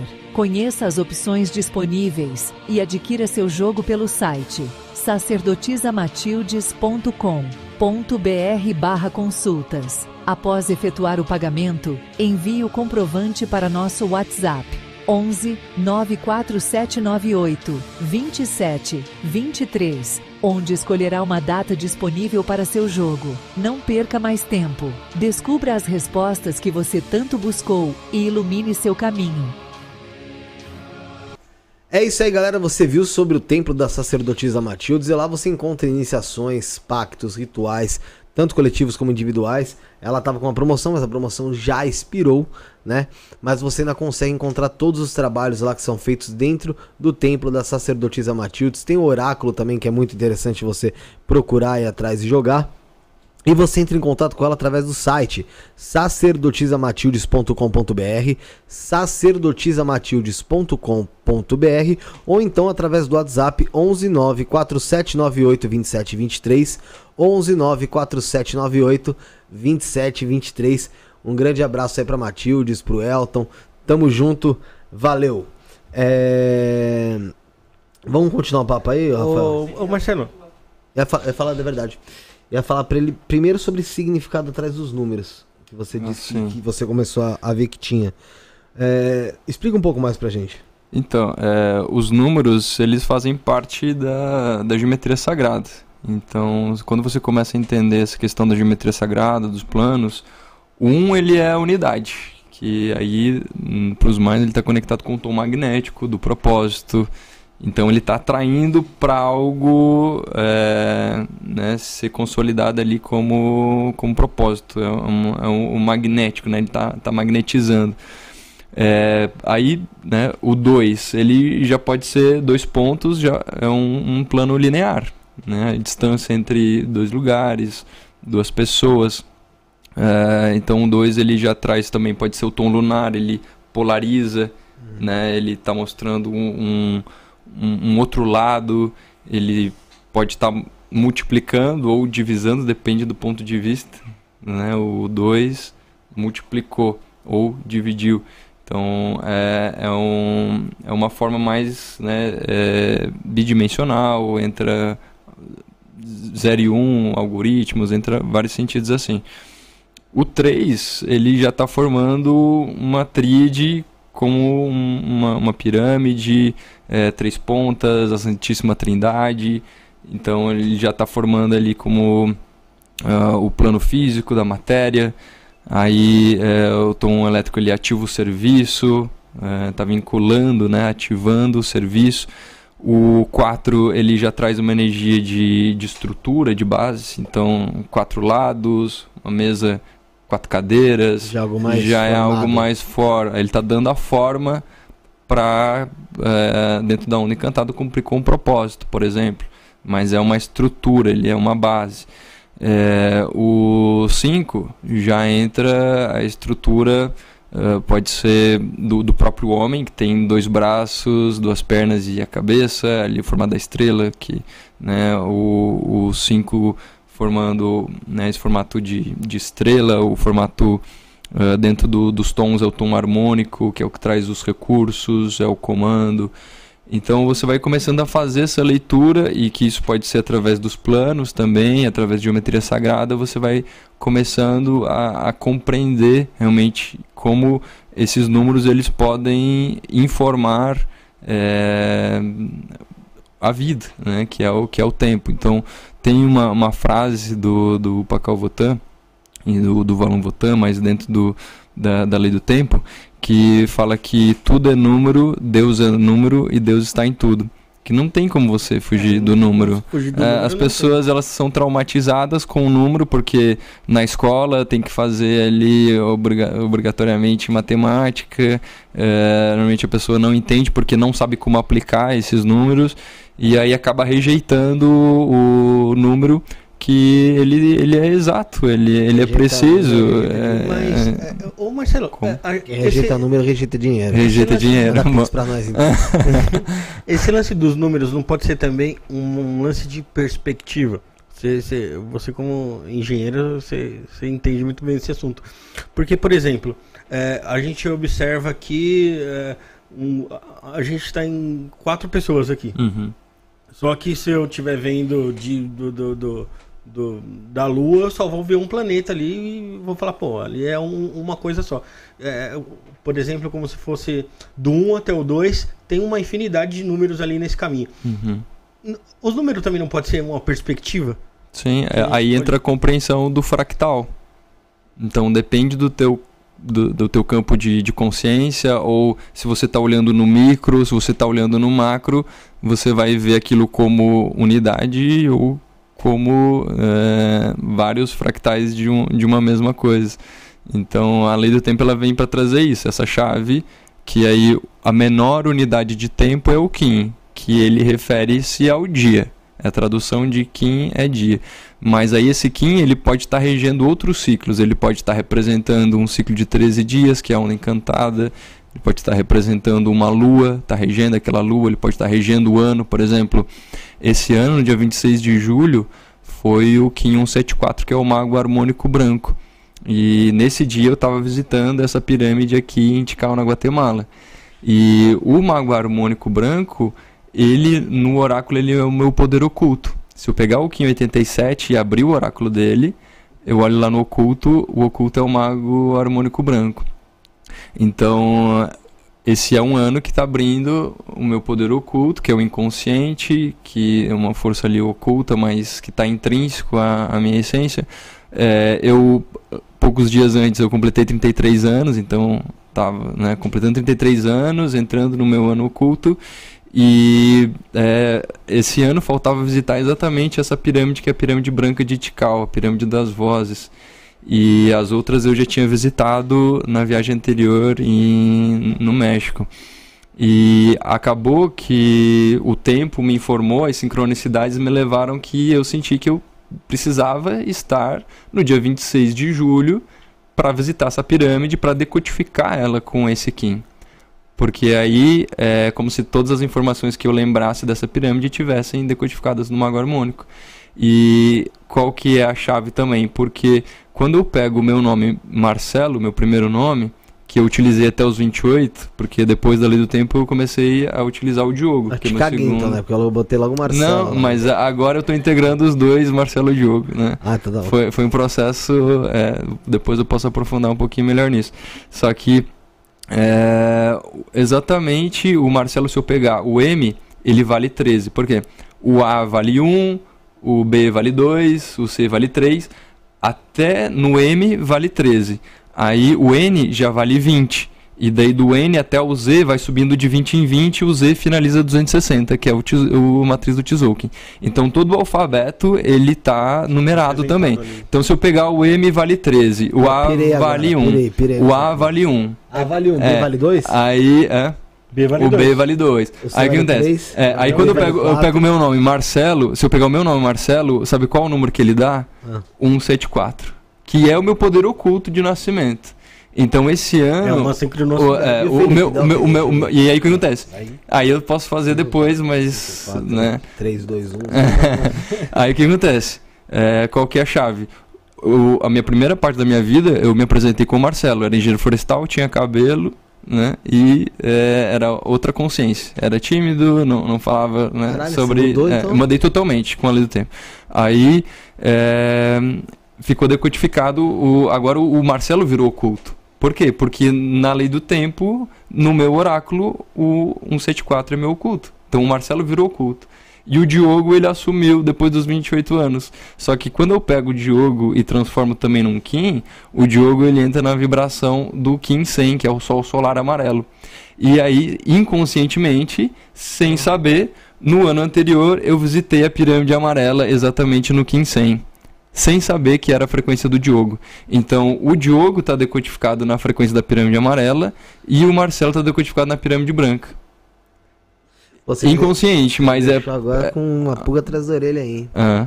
É porque, Então, você porque tem 200 tu- nomes, né? Não, é porque é o seguinte, ou eu uso torres ou quedas. É épocas da minha vida, Sim. tá ligado? E você vai honrar o teu Então, pai ou mas- tua mãe. Então, é. não, não, pior que os dois também. Se eu for Os honrar meu pai, eu vou no Silva. É... Só qual que é a pegada?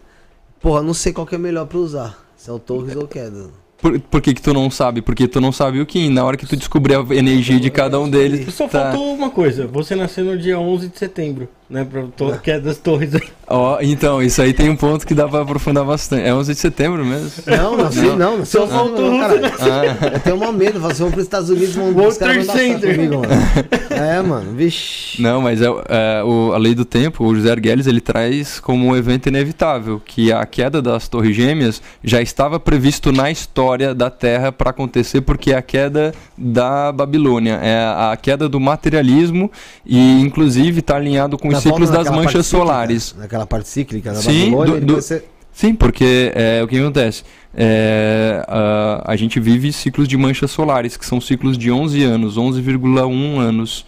E, é, inclusive, o momento que a gente está vivendo agora é o, a o ciclo da quarta mancha solar desde o início da Lei do Tempo, porque é, entre a Lei do Tempo começou em 89 e 90. Eu nasci em 90. Eu nasci exatamente, para mim, eu acredito que eu nasci exatamente no ponto de uma mancha solar. Mais 11 anos, de 90 até ali 2001, Sim. foi o ataque às Torres Gêmeas. De 2001 para 2012, mais 11 anos foi a terceira ciclo da terceira mancha solar. E de 2012 para 2023, mais 11 anos, a gente está vivendo exatamente agora o outro ciclo de mancha solar. Que é o momento que essa, essa massa se É uma- desprende é uma do, merda, né? do, do Sol. Na verdade, é um ciclo que já é existente, é conhecido, só que a gente está recebendo toda essa energia de luz na Terra e as pessoas não estão conscientes do que está acontecendo. Então, as pessoas estão sentindo ah, efeitos colaterais, como dor de cabeça, enjoos, náuseas, que aí vão no médico. O médico diz que é uma virose, mas que ele não sabe identificar o que, que é. Porque é uma questão que o corpo está se adaptando a essa carga energética que está chegando. Então são ciclos que já acontecem, inclusive é, o que acontece? É esse, esses fótons que saem através de manchas solares, ventos solares, é, eles interferem todo no campo gravitacional da Terra, que é o cinturão ali de Van Allen, formam as auroras boreais, só que isso está provocando também, é, quando esse ciclo de manchas solares, ele está alinhado também com o núcleo magnético da Terra, porque toda essa energia vai para o centro da Terra. E agora, recentemente, descobriram exatamente isso, que o, o núcleo da Terra, ele dá uma estagnada, uma parada a cada 11 anos, 10, 11 anos, que coincide com esse ciclo de manchas solares. Então, é, é um movimento natural, só que as pessoas precisam estar despertas para saber é, que isso acontece e que né, faz parte do processo de transição. Falando sobre o Kim, galera, você que tá em casa, e ah, qual que é meu Kim? Qual que é meu Kim? Eu vou te falar, baixa o aplicativo aí, ó, Sincronário 1320. É isso, né? Isso. Sincronário 1320, procura na sua loja de apps. Tem no Apple Store, deve ter na Play Store também. Tem na também. Store, né? Você baixa lá, você põe tua data de nascimento, você descobre teu Kim. Aí eu quero saber um pouco mais sobre esse lado, esse, orá esse oráculo que o Kim te traz também. Mas antes eu não posso esquecer, logicamente, porque eu sou bem esquecido, de falar sobre a parte da telepatia. Uhum. Sim, a telepatia. É, é, O objetivo, na verdade, desses jogos, desses tabuleiros, Telectonon, é, o próprio tabuleiro de Runabiku 21 também, que é a Árvore da Vida, é, o Sincronotron, é ah, restabelecer a telepatia, porque ah, acredita-se né, que essas civilizações que já estavam conectadas com a natureza já viviam de forma telepática, inclusive as outras civilizações como Lemúria, Atlântida, ah, o povo de Mu, eles já viviam a telepatia e também outros ah, qualidades como ah, telecinese, eh, bilocação, tudo isso já é uma tecnologia que o nosso corpo humano ele já foi desenhado, já foi criado para viver isso. Só que com essa desconexão que a humanidade viveu a partir é, de- dessa. Eu posso explicar como se fosse a queda, né? Dizem ah, a queda do, do, da- das civilizações, porque é, teve essa questão de briga de poder e tudo mais. Então a gente acabou perdendo os nossos dons, porque a gente não soube usar. E a maioria das pessoas que tem medo de se aprofundar em conhecimentos ou de trabalhar com aquilo que vem fazer é exatamente o medo de se empoderar e aí em algum momento já é, acabou é, utilizando esses poderes de forma indevida e aí é, não, não se sente mais é, apto, apto para trabalhar. Mas quando a Então- gente fala dessa telepatia, dessa bilocação, de toda essa. essa não tem mais coisa, telecinese, Uhum. A gente parece às vezes estar falando até um pouco sobre ocultismo, sobre feitiço, porque exi- bi- a bilocação principalmente. Então, é, Como seria, como funcionaria essa bilocação de, é, de fato falando? Então, é exatamente você pode estar aqui nesse momento e você entrar no estado de meditação e você acessar uma realidade paralela em outra dimensão, que você tem outra vida, outra família, outros seres, sei lá, pode ser seres pleiadianos, arcturianos, sirianos, e você pode ter essa bilocação. Ou tem algumas pessoas que conseguem eh, se teletransportar aqui mesmo na, na Terra. Ah, eh, daqui a pouco, tipo, eu tô aqui e tem uma pessoa, nossa, juro que eu te vi em tal lugar, achei que era você. E pode ser que isso aconteça, só que ah, as pessoas ainda não estão preparadas para aceitar isso. Pô, mas, é, mas, é- mas é dentro de uma meditação que isso acontece, é isso? É, níveis elevados de Sim, você tem consciência. gnose, você, é, você, você tem um. Você tem- entra no nível alterado de consciência através da meditação. medita- Mas até onde isso é realmente algo palpável e até onde talvez seja da nossa mente. Pelo seguinte fato. tudo está na mente. Não, da nossa mente, digo. A gente não estava em lugar nenhum, de Uhum. fato. A gente estava Sim, criando. ah, sim. Entendeu? Porque assim, va- a gente pro talvez um universo paralelo, por exemplo, que eu, eu acho que tem muito pra gente até falar sobre isso, é algo que pode ser uma puta criação da nossa mente. Uhum, sim. O fato de uma pessoa falar, nossa, parece que eu te vi em tal lugar, tal, tal, tal, pode ser uma baita coincidência. Uhum. Mas de você de fato fechar o olho, entrar na sua meditação e conseguir se transportar para um lugar onde você consiga ter a, algo que sustente a- essa informação, que prove essa informação. Porque assim, vamos Você supor. quer a materialidade da realidade. né? É, Exato. seria isso. Ah, Seria isso. É, Não existe essa materialidade. Tipo, eu entrei no. Eu, eu entrei dentro de- desse, desse esquema da lei do tempo, dentro dessas meditações, e eu tô, meu, tô top, top de linha. Manjando tudo. Vou lá, faço meditação. Tem, va- vamos supor, eu tô na minha casa. Tem como eu conseguir, vai, aparecer, eu- marcar presença, não digo falar, vir aqui fazer, mas vai no estúdio aqui, por exemplo? Tem casos de pessoas que já acessam esse nível. Não- eu não digo só na, na lei do da tempo, mesma né? realidade. da mesma Da mesma realidade, de, dimensão. principalmente, né, sei lá, os yogis que meditam por muito tempo, ah, curadores que de repente ah, vão para locais onde a pessoa estava ali, e ele conseguiu eh, se, se projetar, se materializar, inclusive de forma física. Eu já ouvi relatos, eu nunca fiz, Sim. mas eu já ouvi relatos, sim. Pô, mas esse- porque é uma coisa. que, Cara, É, tem que. É, tem é, que, o que é é, foda, é. O, o Diogo? É que assim, porra, é mais um ponto onde a gente entra dentro do. Dá pra se fazer, mas ninguém registrou nada. Ninguém registra. Pô, na moral, se o Bruno tá na casa dele. E caralho, eu do nada vejo o Bruno entrando aqui. E meu, eu, e, pô, sei lá, eu, eu sei que ele tá na casa dele. Acabei de falar com ele. Eu falei com ele um pouco. Não, tô na minha casa. Eu vejo ele entrando. eu- o cara tá aqui. Eu vou meu, tentar bater uma foto, fazer alguma coisa, registrar o isso. Luke Skywalker já fez isso no Ah, filme é- do Star Wars. Ah, entendeu? Eu ia tentar. Não tem como, cara. É, mas aí que Eu tá, né? se é Porque um de- é, no momento. total. Sim, sim. É, mas aí é que é o, é o fato, né? Porque daí na hora, normalmente, ou quando você vai entrar numa projeção astral, num sonho, normalmente você fica tão chocado ali que na hora o campo já se dissipa e já some, ou né, a galera fica, ah, eu, eu consegui observar uma nave, daí nunca consegue bater uma foto de qualidade, ou é, de seres, de luz e tal, porque na verdade é uma, é uma experiência mística. É, E a aí a não vai- é, não vai-? Não, é que tem coisa que é, é só experiência. É só experiência, é tem- só quem tem como, viveu. né? É. Sim, É, é sim. que, é que nem o, o caso da EQM. Pô, o cara vai lá, teve uma, uma experiência lá de quase morte lá, saiu do corpo, viu o hospital inteiro, foi na cidade dele, foi, visitou a mãe dele, o pai dele, a avó dele. Pô, e depois alguém, ele, alguém chegar lá e falar pro cara, não, isso aí que você viveu é uma mentira. Mas o cara viveu aquilo ali. Uhum. Como é que vai falar se é verdade ou mentira? É, é, é, é um negócio que não tem, não tem jeito, né? É, é experiência. E aí é aquela coisa, né? É só quem vivenciou é que vai poder é, compreender, pode de repente tentar compartilhar aquela experiência, mas é algo muito pessoal de cada um. Acho É, que é muito- qualquer, é. qualquer experiência espiritual é dessa É, maneira. é, é dessa Agora, maneira. é, a parada sobre. Não, é- não seria bem, acho que talvez uma telepatia. Mas que eu sempre. Uma coisa que eu tive. E acho que. De certa forma tem até hoje. Bom, sabe aquela pessoa que você não vê uma caralhada de tempo? Imagina, não vê uma caralhada de tempo. E você já nem lembra da filha da puta da pessoa. Por algum cacete você num dia fala, porra, lembrei, Lembrei. lembrei do. José. Ah, foda-se, José, foda-se, passou. Dois dias depois eu vejo o cara. Sim, porque aí você, de alguma forma, já estava acessando o campo da pessoa esse campo telepático que a gente fala que né, a consciência coletiva.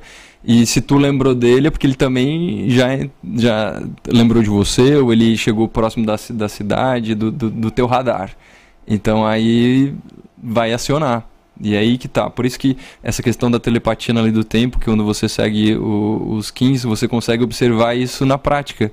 Porque aí você encontrou com aquela pessoa, é, ou você nunca viu na vida, aí você vai descobrir o Kim da pessoa, é o Kim do dia, ou tem ali alguma informação, alguma sincronicidade que é uh, você trabalhar a tua intuição para você de repente fazer um cálculo ali de somar a harmônica do teu a da pessoa, com o do dia ou alguma coisa assim, e você chegar no resultado e aí você tem a confirmação que você estava no dia certo, na hora certa, com a pessoa certa, porque o programa da Lei do Tempo já estava informando que a, aquele, aquela frequência ou aquele Kim estava chegando para você. Então é, é aí que entra a telepatia da lei do tempo. É que com os arquétipos, com os números, você consegue decifrar esses códigos. Antes eu achava que essa sincronicidade era como se fosse uma análise inconsciente de padrões que você conseguiu decifrar sem, sem saber que estava decifrando. Eu sempre achei que era como se fosse tipo linhas. Não, finas, é porque... que, te, que te liga a todo mundo que você já teve é, contato. É por... E quando você está próximo dessa pessoa, teoricamente, ou como futuro, com o futuro já desenhado, ela vibra. E você talvez tenha a sensibilidade de sentir essa parada. É Sim. É como se fosse também. É, porque é muito... tudo, tudo é frequência. Cor é frequência, por isso que na lei do tempo tem toda essa questão das cores: vermelho, branco, azul, amarelo. É, é, som é frequência. E tu, tudo no universo é frequência. E aí, se você está naquele campo de frequência vibracional, você vai atrair aquele tipo de situação de pessoas para a sua vida. Mas é, o que é legal realmente de você já observar né, com a lei do tempo, com os kins, como isso aplica no teu dia a dia, que realmente uh, o que é a sincronicidade. Sincro é sincro a palavra quer dizer junto e crono é tempo, é junto no tempo. O que, que é sincronicidade? Nós estamos juntos no mesmo tempo. Porque se cada um tivesse numa outra linha de tempo paralela, a gente não estaria junto, a gente não se encontraria. Só que a gente está numa mesma frequência, então a gente se encontrou se eu não tivesse ressoando na mesma frequência que vocês, vocês não iriam me chamar para vir aqui para o podcast. E as pessoas que estão nos assistindo, nos, nos ouvindo, é, também estão na mesma frequência, porque Ai, senão galera. não iriam ser a, atraídos para esse assunto, para é, aprender sobre esse conhecimento. Então, é porque está na frequência. Então Entende? a gente tá todo mundo na mesma frequência. Tá aí. todo mundo na mesma aí, frequência, no tempo natural. Um abraço, hein? é uma suruba frequencial. Sim, exatamente. Que acontece exatamente. É modo de dizer, né? É, lógico. Mas que, que as pessoas que a gente está encontrando, a gente está trocando conhecimento, informação, frequência. Uh, eu gosto muito de fazer atendimentos à distância, mas eu gosto também de fazer atendimentos presenciais, porque tem essa questão mesmo do, do campo físico que está mais próximo e né, de alguma forma tem uma, uma troca energética também. Mas uh, faço trabalhos também à distância que, uh, principalmente com a ajuda dos cristais, uh, que formam esse campo também ali de geometria sagrada, de estrutura para realmente que essa energia chegue até a pessoa se ela estiver em qualquer lugar do, do mundo. Então é bem interessante. É, Marcelo, dá pra gente manipular essa energia pra se conectar com coisas boas? De preferência, né? é, que seja para conectar de para pessoas boas, né? Com coisas boas. Hum, é, se você utiliza, digamos, para coisas não boas, você vai ter a consequência disso, né? É. Quando, quando você faz essa você falou sobre a, novamente, a gente tá falando sobre a bilocação. Você abre e você vai para um universo, para um mundo paralelo a esse você acaba abrindo, de certa forma, um portal também. Sim. Imagino eu, não sei como você enxerga. Sim. É, como que você se protege dentro desse portal para porque como você disse tudo é energia existem energias que são como, são positivas e negativas como que você se protege para as energias negativas não acabarem adentrando esse portal Bom, então, é, eu não sou muito de, de ficar tentando é, ir para dimensões. Eu, eu, a minha dificuldade, na verdade, é de aterramento, é de estar presente na matéria, no aqui no agora. Então, é, como que eu vejo né, é, essa tua questão? É, a, maior proteção realmente é a tua vibração. Então, se você está vibrando na, na, confiança ou né, na, na, luz, no amor, você automaticamente, eu acredito que você já está protegido, porque, ao meu ver, a luz sempre vai é, superar o, né, o mal. Se, se você está com uma boa intenção, é, ou se você está no caminho do no caminho reto, no caminho do meio, nada vai te atrapalhar, porque também tem toda uma, uma, série de, de seres é, guardiões, de protetores que estão auxiliando a gente é, nos outros planos, então a gente não precisa se preocupar. Agora, a partir do momento que você pisou fora da linha, que você sabe que você está indo por um caminho tortuoso, que você, ah, você sabe que ali é, não é o mais correto e você insiste aí você abre né, a porta ou abre a brecha para que você, é, de alguma forma, vai ser punido. Isso é. acontece muito. É, desde o primeiro momento que eu comecei a trilhar o meu caminho, que eu sabia que era o meu caminho, que era o caminho do bem, e eu pisava um pouquinho para o lado para dar uma vaciladazinha, para voltar num ciclo que eu já tinha aprendido, eu era punido automaticamente na mesma hora. Então cada vez fica mais difícil. Rápido. Já voltava rápido, porque, é porque é, você já vê você, ele, você não tem 30 como... passos e, e, os 30 para trás é imediato, é, é difícil então é difícil, é, então é, quanto mais você se alinha, porque como a gente está falando de frequência, nosso corpo é um instrumento, como se fosse um instrumento musical. Então, é, a gente vai se alinhar com a nossa frequência de luz e som, que a frequência de luz é o selo, a frequência de tom né, são os 13 tons. Então, quanto mais você está alinhado à tua frequência, mais as coisas que são para você vão chegar, as pessoas que estão é, nessa mesma frequência, ou que é a tua, que a gente chama de, de família de alma, família de luz, é, vão estar com você e vão estar tá te apoiando e vão estar tá te trazendo os recursos que você precisa. Então, cada vez você vai estar tá mais nesse fluxo de abundância, de prosperidade, de felicidade. Agora, se você não se afina com a tua frequência original de nascimento, se você está esquecido dela e você não vai para esse caminho, é, você vai ficar batendo cabeça, indo para lá e para cá, igual uma barata tonta, até chegar um momento que você vai cansar disso e vai dizer: Não, agora eu vou realmente tomar um rumo na minha vida e eu vou me priorizar, vou me alinhar, eu vou é, ver o que é prioridade e vou buscar ajuda. Então, é, isso faz parte da evolução de todos os seres. É, né? Eu não estou aqui para salvar ninguém, para salvar o mundo. Eu estou aqui para compartilhar uma informação e dizer que eu estou trilhando um caminho que, ao meu ver, está dando certo, porque né, eu vejo pelo nível de, de sincronicidades, de pessoas que chegam na minha vida, de, de realmente bênçãos que eu recebo e que a lei do tempo confirma que eu estou no lugar certo, na hora certa, com as pessoas certas e que aí eu ajudo as pessoas a se sintonizarem também com as suas frequências. Né? Tanto através de leitura de mapas, como com as terapias, também é, dando é, palestras, workshops e, e cursos é, com relação à lei do tempo. Marcelo, Xaropinho do Ratinho, o que, que você acha dele? Nossa, faz, sei lá, 10 anos que eu nunca ouvia falar nele. Ele não é mais do Ratinho, é, não. não segura, é. segura tua onda, tio. Não corta o meu barato. Não tem mais bigode. Rapaz! Gostava dele? Eu não tinha uma opinião formada, na verdade, porque eu assistia porque meu pai estava assistindo, digamos, acredito que sim, e aí, é, sei lá, né, tava ali servindo pra...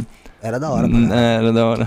o, e ele, realmente, não tem mais bigode, e agora ele, o que, que ele faz, você falou? Ele é pastor.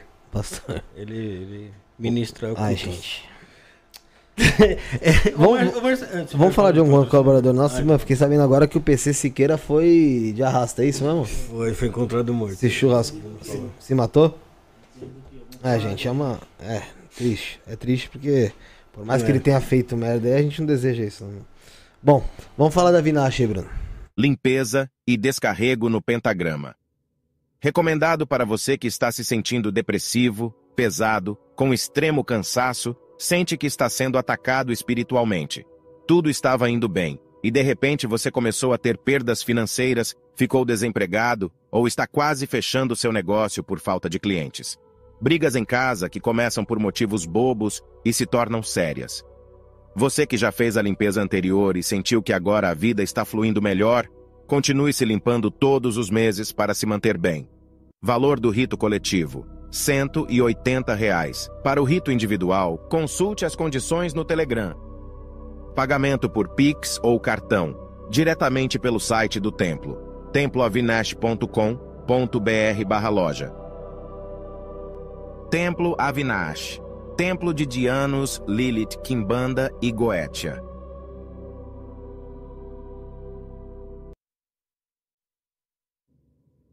Rito Luciferiano Mensal Há mais de quatro anos ocorre o ritual luciferiano mensal, sempre com muitos resultados positivos.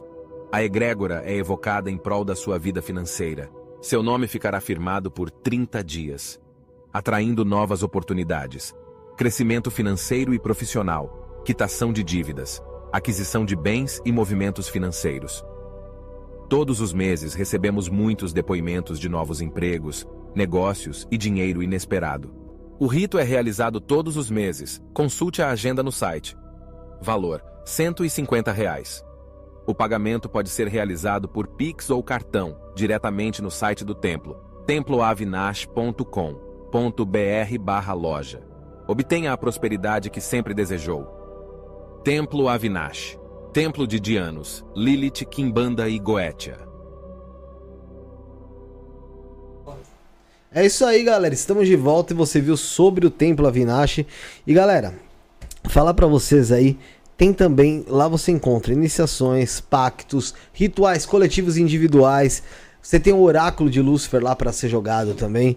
Então, galera, você pode entrar em contato e tem outros trabalhos ali também. Eu tô falando assim, gente, por cima. Você vai encontrar todos os trabalhos mesmo, mais a fundo, entrando no site, que é o temploavinache.com.br, temploavinache.com.br, ou então no Telegram. Presta atenção, gente. Telegram, tá bom?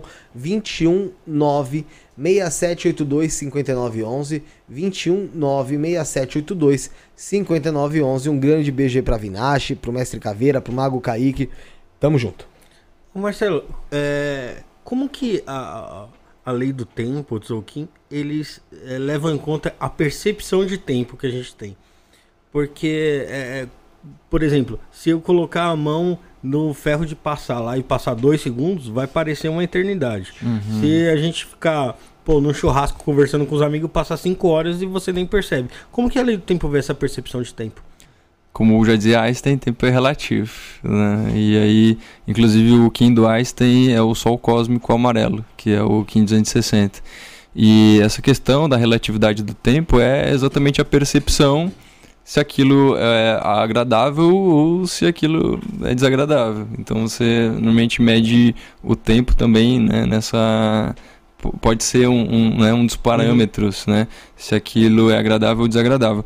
Mas a questão também do tempo, ele leva muito em consideração também uh, a velocidade do, de como aquilo também está acontecendo. Por exemplo, é, se um astronauta estiver viajando no espaço e ele estiver numa velocidade muito alta, para ele viajando lá no espaço numa velocidade alta, o tempo vai passar muito mais devagar do que alguém que está aqui na Terra e que aparentemente está é, estável. É uma viagem. É uma tempo. viagem no tempo. Então, é, dependendo, né, de daquilo que, que, né, você vai vai estar tá observando ou da situação que você está vivenciando, você vai ter uma percepção diferente do tempo. Então, é, o que aconteceu comigo? É, quando eu seguia só o calendário gregoriano, era aquela questão realmente, ah, viver é, esperando o próximo feriado. Né? Então, ah, finalizou o Natal, vai esperar agora o, o Ano Novo. Aí vive, não, não vive o intervalo, né? Só uhum. vive esperando o próximo feriado ou a próxima é, invenção do, do, do tempo. E quando eu comecei a viver a lei do tempo, comecei a viver consciente cada um dos dias, todos os dias se tornaram importantes, especiais e com consciência. Então eu vive, começo a viver o momento presente, o aqui e o agora. E como é uma, um, uma matriz é, de 260 dias, que é a matriz 1320, 20 selos, 13 tons, é um ciclo de uma gestação, uma, uma matriz menor de tempo. Uhum. Então as pessoas que começam a viver a lei do tempo começam a perceber que conseguiram produzir ou vivenciar, fazer muito mais coisas em pouco tempo. Então, a, a lei do tempo ela catalisa, ela acelera o processo para você conseguir é, realizar e vivenciar muito mais em menos tempo. É como se você vivesse, é, digamos, uh, 50 anos em 5. Foi o que eu vivenciei. Eu tive todo esse processo de transformação. Em 5 anos que eu estou vivendo consciente da lei do tempo, eu transformei totalmente a minha vida. Então é nesse sentido, se eu tivesse ainda provavelmente na, no, no, no mesmo caminho que eu estava seguindo, cinco anos poderia ter, ter sido uma eternidade. Né? Nossa, ainda estou aqui na mesma situação e não, minha vida não mudou e é, parece que, né, e inclusive ter envelhecido muito mais. Então é, é essa percepção que eu vejo. Marcelo, como que você acha que seria o mundo se a gente vivesse nessa lei do tempo, se não existisse o calendário gregoriano. É, então, é, as questões das frequências do, da matriz do calendário gregoriano, que traz a questão do 1260, né, é, ela é uma matriz de tempo que as pessoas ainda estão muito na competição. Então, é a competição entre as pessoas, né, entre é, trabalhos, é, a questões das guerras, a, a, fome, a escassez, há muito egoísmo, porque essa questão baseada no, no, egocentrismo. Então, essa realidade a gente já conhece, que as pessoas, inclusive, não respeitam mais uns aos outros, é, matam, roubam, se suicidam, porque é, o, é a sociedade é, esquizofrênica que a gente está vivendo atualmente no calendário gregoriano quando você se sintoniza com a frequência do tempo natural da natureza, é o tempo de abundância, porque a natureza, por sua natureza, é abundante. Uh, na verdade, não tem tanta essa questão da competição. Acho que você falou a questão ali dos animais, ali, uh, mas a gente está observando, inclusive, os, os animais uh, convivendo em harmonia já. Uh, e né, todo uma, um sistema mesmo ali de, de cooperação, de, de, de cada um estar tá vivendo o seu papel no seu lugar, então já não tem mais competição porque não é aquela briga por, por poder para ser para ver quem é o melhor, uhum. mas que cada um já está vivendo a sua essência e que cada um vem para viver um papel único. Então não tem para que competir. Então é o, realmente é o, é o mundo da, digamos que algumas ideologias trazem, é, mas é a a capa da revistinha do Testemunho de Jeová lá, que a gente... É, mas é quando, né, o... Como é o, o, o lobo e o, e o cordeiro vão, vão viver em harmonia, né?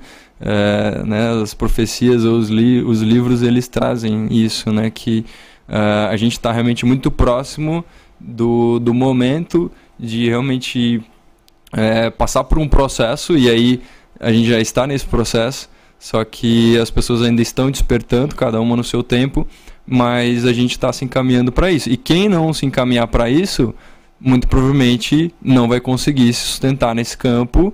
E, e aí fica realmente nessa questão desse alerta, não é uma questão ah, é, de quem é melhor e de quem é pior. É, quem tiver na frequência da Terra, que é a frequência natural, vai continuar vivendo aqui quem não tiver nessa frequência provavelmente vai desencarnar e vai encarnar em algum outro lugar que ainda está começando ali provas e expiações, idade das cavernas, uga buga. Então é, é aí que está a chave da questão, porque assim ó, imagina que a gente vai comparar a Terra a, a, a, nossa casa. Tô fudido aqui, meu. Vou você... pra um lugar. Então, mas, mas a regra... a gente já, já vive dessa forma. Que vive homem das cavernas aqui, Rafael. Cara, cê, cê, cê, o que, que a gente tava falando hoje ali? Que, pô, eu vi no Natal o pessoal ah, na sim. rua conversando e, pô, eu ficava, eu ficava, pensando o tempo todo, pô, é, esse, esse, pessoal tá maluco aí, ó. Qualquer hora ah, vem sim. um maluco aí, vai assaltar todo mundo, vai roubar todo mundo aí. E antigamente os caras viviam lá e os predadores que vinham. Sim mas é, é aí que é, é, aí que, que eu falo o campo de vibração. Em dia tem bala porque, aqui, porque assim, ó, se você é, todas as realidades elas existem aqui no plano físico da, da matéria. Só que se você está vibrando baixo, ou se você está vibrando medo, a violência, você vai atrair esse campo e você vai viver essa realidade. Mas se você está num campo elevado de vibração, de amor, de, de paz, de compaixão, você vai atrair pessoas que estão assim. E as pessoas que estão vibrando mais baixo não vão nem te ver você vai passar despercebido, invisível nesse campo de violência. Então, você tem que se trabalhar, porque se você tiver num campo elevado, você não vai sofrer as consequências. Que aí, ah, falam ah, que se você rezar o Salmo 21, se você fazer isso, aquilo, aquele outro, você vai estar protegido e nada, pode cair mil até a direita e meia esquerda e você não será atingido. Por quê? Porque você está num campo de proteção, de vibração, que na tua realidade ninguém vai conseguir te acessar, nesse sentido de trazer o mal. Agora, se você estiver vibrando nesse medo ou nessa escassez, enfim, na carência, você vai estar tá atraindo isso para você. Então, é lei da atração, lei da vibração, causa e consequência. É isso que eu penso e sinto né, com relação à lei do tempo. Tem uma pergunta aí, Rafael, no chat, do Marcos Nego Black. Se fizer, puder fazer aí. É, não, não achei aqui, não apareceu é, de Lá no fim, lá no fim mesmo. Não, não, não sei lá, não, não, não apareceu. Aqui, então vamos lá. Como fazer a mente ficar mais calma e tranquila estudando a lei do tempo? Tem como nos deixar mais desapegados dos problemas diários estudando a lei do tempo? Com certeza. É, a lei do tempo é, é para isso. Né? E é, é, um processo gradativo e cada um tem o seu tempo, mas é, no começo você pode ir fazendo a meditação do mantra Kim diário para se conectar com a energia do dia conforme você vai se harmonizando, é, é, natural que vai ah, despertar aquela curiosidade de saber um pouco mais, de ir aprofundando e de fazer práticas mais complexas, de fazer uma formação, de fazer algum trabalho específico. Mas a lei do tempo tem uma série, assim, infinito de meditações, de jogos, de tabuleiros, é, inclusive a própria meditação do, do tempo natural, da mente natural que é realmente você sentar e é, fechar os olhos ou é, ficar com os olhos um pouco entreabertos e simplesmente prestar atenção na respiração, é, sentir realmente o, o, o, corpo físico ou sentir como que de repente um formigamento na, na, na, na, tua mão, no teu braço, no teu pé, você pode ir direcionando essa energia, não, agora eu estou focalizando no, no chakra cardíaco, no chakra coronário, Uh, hoje é o selo da estrela, então vou jogar atenção lá pro dedo da estrela. Uh, você pode direcionar essa energia também para o planeta. Tem a, a, questão do ólon planetário, cada um dos 20 selos distribuídos ao redor do planeta. Então, uh, a, entre as biorregiões, direcionar a energia para aquela região, levar cura para aquela região. Eu tenho um trabalho também de meditações né, com o ólon planetário, se chama trabalho de cura e pacificação ambiental e são a meditação de cada um dos 20 selos, mais uma que é a do Runabiku 21. E que também está no, no, meu, tá no meu canal do, do Telegram. Quem quiser acessar pelo meu perfil, arroba é, telectonon1328, é, pode entrar lá na, na bio, vai ter todos os meus canais ali para poder acessar. É, tem essas meditações. Quem quiser também é, pegar meu telefone de contato para uh, fazer alguma pergunta específica ou agendar algum atendimento.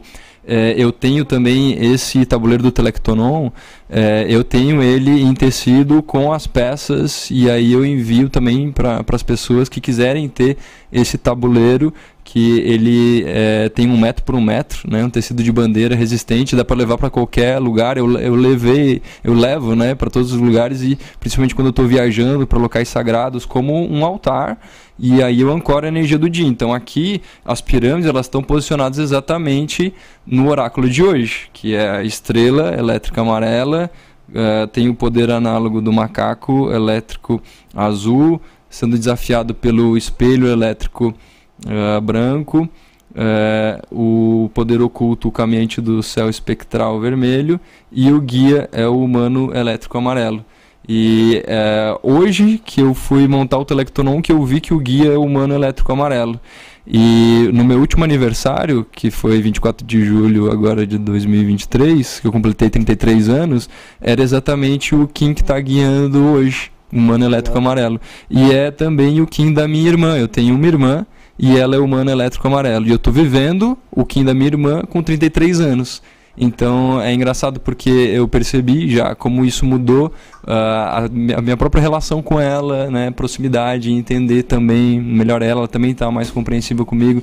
Então é toda uma constelação familiar que acontece quando você conhece os Kins, conhece o Kim também dos teus pais, da tua família, então Você a começa dica você começa a entender toda a tua né? dinâmica familiar, porque é, não é por acaso que você nasceu nesse Kim, naquela família, então é, você pode fazer essas constelações familiares, entender o teu pai, entender tua mãe, é, porque cada um, né, assim, assim, assado, e, e aí começa a ficar muito mais fácil você aceitar o, o processo, porque daí você vê que realmente não é porque, é, de certa forma, ele né, eles, eles quiseram né, fazer desse jeito, mas é porque estava dentro do programa. E quando a gente encarna na Terra, é um, é um programa que na verdade ele é espiritual e a gente vem como avatares executar aqui na Terra. Então a gente escolhe a nossa família, a gente escolhe os nossos nomes, a gente escolhe todo o, aquilo que a gente vai experienciar faz parte do nosso plano de alma. Então, além do tempo, quanto mais você se aprofunda, você vai ver quais são esses contratos, ver qual é essa dinâmica para você se entender dentro dessa dinâmica familiar e é, receber as curas. Ô, Diogo, você tem, tem um QR Code teu, né? Pra o pessoal colocar na tela? Ah, Pra- boa, boa, boa. E aí tem, tem algumas informações lá. Aí você pode explicar um pouco. Então, é, eu, é, esse QR Code que vai aparecer aí para vocês é para quem quiser entrar no grupo do WhatsApp e que está interessado em participar da próxima imersão, é, que é a próxima viagem para Guatemala, né, que é retorno às origens. Então, é, já é o terceiro ano que eu vou fazer é, viagens com propósito com a Amanda Barbosa, né, que é aqui em é, Dragão Cósmico Vermelho. E então a gente já está com esse grupo organizado. é, o- a data vai pegar exatamente a onda encantada do, do vento, mas para quem ainda não sabe, é, em gregoriano vai ser ali o feriado de Corpus Christi, ali é, final de maio, início de junho. E quem quiser fazer essa imersão, é, essa imersão está bem especial porque a gente vai trazer bem forte também a questão é, da profecia e com a medicina do cacau. Então, é, tem uma grande amiga também que é a Merlin, que ela é macaco cósmico, a gente é da já mesma onda. Então, provavelmente ela vai vir e, né, e vocês vão conhecer melhor ela também. E, e que ela realmente domina essa questão é, da, da medicina do cacau, do preparo, e a gente vai fazer essa imersão para visitar, é, inclusive, um- uma árvore de, de cacau é, que ela é bem rara, é, segundo o guia que nos apresentou ano passado. É uma árvore de cacau é, bem ancestral e ele traz né, ah, também um cacau um pouco é, um cacau branco que ele fala, né, porque a, a coloração dele é mais branquiçada e exatamente a pirâmide que está próxima, que é a pirâmide de Tikal, é também a pirâmide branca. Então a gente vai fazer essa imersão agora é, para realmente entrar nas origens da- dos povos originários, né, do- dos povos maias e trazer essa questão é, da, da própria é, semente de cacau que já foi trazida também pelos maias. É, fala que é, foi também o, o Quetzalcoatl, que é a serpente emplumada, né? Tem também aqui no tabuleiro, e que trouxe a semente de cacau, que é o retorno da, da semente do amor aqui para a Terra, porque na verdade é, todos os mestres, inclusive o grande mestre Jesus, é, trouxe o amor incondicional, é, realmente que é incondicional, é para todos os seres independente do- da, da religião, da, da, da raça, da opção sexual, é um amor incondicional. E o chocolate, ele assim como o tempo, o chocolate ele também foi deturpado. É, ele foi, é, os, os maias já consumiam o cacau de uma forma é, é, ritualística e o cacau natural, puro. E quando chegaram ali, né, os colonizadores descobriram o, o cacau, levaram para a Europa e aí começaram a adicionar açúcar, gordura É a fórmula e mágica é, do- fórmula mágica. E aí acabou deturpando também toda essa história é, do, do cacau. Então a gente vai fazer, né, essa, essa uma dessas daí de cacau. Já, já E- consumiu cacau aí Sim. É quando trouxeram. pra caramba, né? É, Para quem tá acostumado com o paladar doce é, É, amargo, exatamente. mas para quem já costuma tomar o cacau de uma forma ritualística Então, é, é uma é que delícia. funciona esse negócio do ritual, ritual do cacau, mesmo. é? Ah, então, é porque daí já entra toda uma questão da intenção no, no preparo, quando você tá ah, ali, ah, primeiro você já vai ah, comprar um cacau que não é um cacau de supermercado. É um cacau que ele já foi produzido com essa intenção cerimonial e a, a questão ali realmente do, do preparo, das intenções de você fazer a, o, o, rezo, a oração, daquilo que você quer uh, se nutrir mesmo, porque o cacau ele é um. Mas não é um, é enteógeno, um, não é enteógeno. Então, ele não é enteógeno, mas uh, o teu corpo ele vai começar a liberar uh, ali hormônios, endorfina, sensações de, de, de prazer. eu começo a, a sentir muita vontade realmente de movimentar o corpo, fazer yoga, dançar, é, é muita energia, é, porque é um super alimento. Então, eu recomendo demais, assim, quem nunca consumiu o cacau puro mesmo, o cacau cerimonial, de é, fazer é, né, essa cerimônia é, em, em, Floripa né, é bem comum as cerimônias com a medicina do cacau, mas é, é algo que está sendo exponencial, não só no Brasil, mas em todo o mundo, esse retorno da medicina ancestral e com principalmente com esse superalimento que é o, o cacau. Né? Então eu tenho uma série também de, de amigos e parceiros que trabalham com cacau, tem o Maurício da, da Mateia também, que ele produz o cacau dele também. Uh, é interessante em algum momento vocês também uh, poder uh, chamar para ele falar sobre as propriedades do, do, do, cacau. Tem uma outra amiga também que tra traz o, o, cacau Votan, que também já são cacau, eh, um cacau que ele tá com os kins, como se fosse os MMs com os kins. E, e aí, né, também convidando então quem quiser saber mais informações, entrar no grupo uh, pega com a câmera do celular e coloca aí na imagem. Nesse momento, Nesse você momento. vai mirar a câmera do seu celular, querido, querida. E aí você vai entrar no grupo aí. Entra no grupo de WhatsApp para ter mais Qual informações sobre mesmo? a Então, é, mergulha às origens, retorno às origens. retorno às origens, viagem para Guatemala. Que mês que vai ser a viagem? Vai ser final de, em gregorianos ainda, se existir gregoriano até lá. Ah. é, né, sendo, sendo bem positivo, é, infelizmente. É, uh, exatamente final de maio início de junho, que é o feriado de Corpus Christi. Tá, Mas então... vai ser na Onda Encantada do Vento, que é a Onda Encantada do Espírito, é um trabalho realmente de conexão espiritual.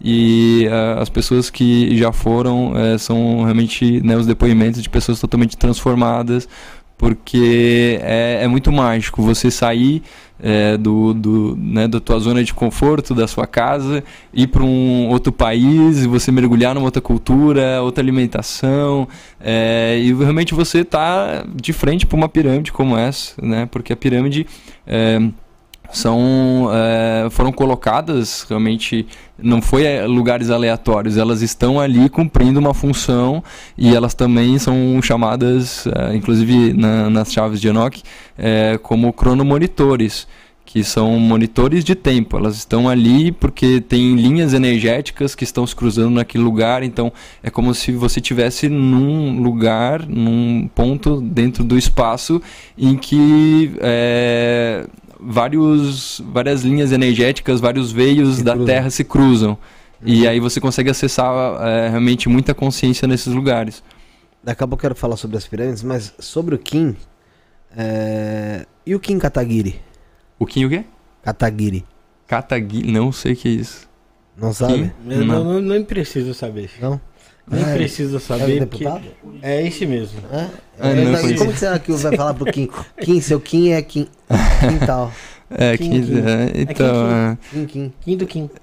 O Kim do Kim. É, é, engraçado porque realmente se você me perguntar qualquer outra informação que não seja lei do tempo, dificilmente eu vou saber quem é, porque eu você vivo realmente numa, numa bolha. Eu me desliguei totalmente da, da, da, matriz. Ah.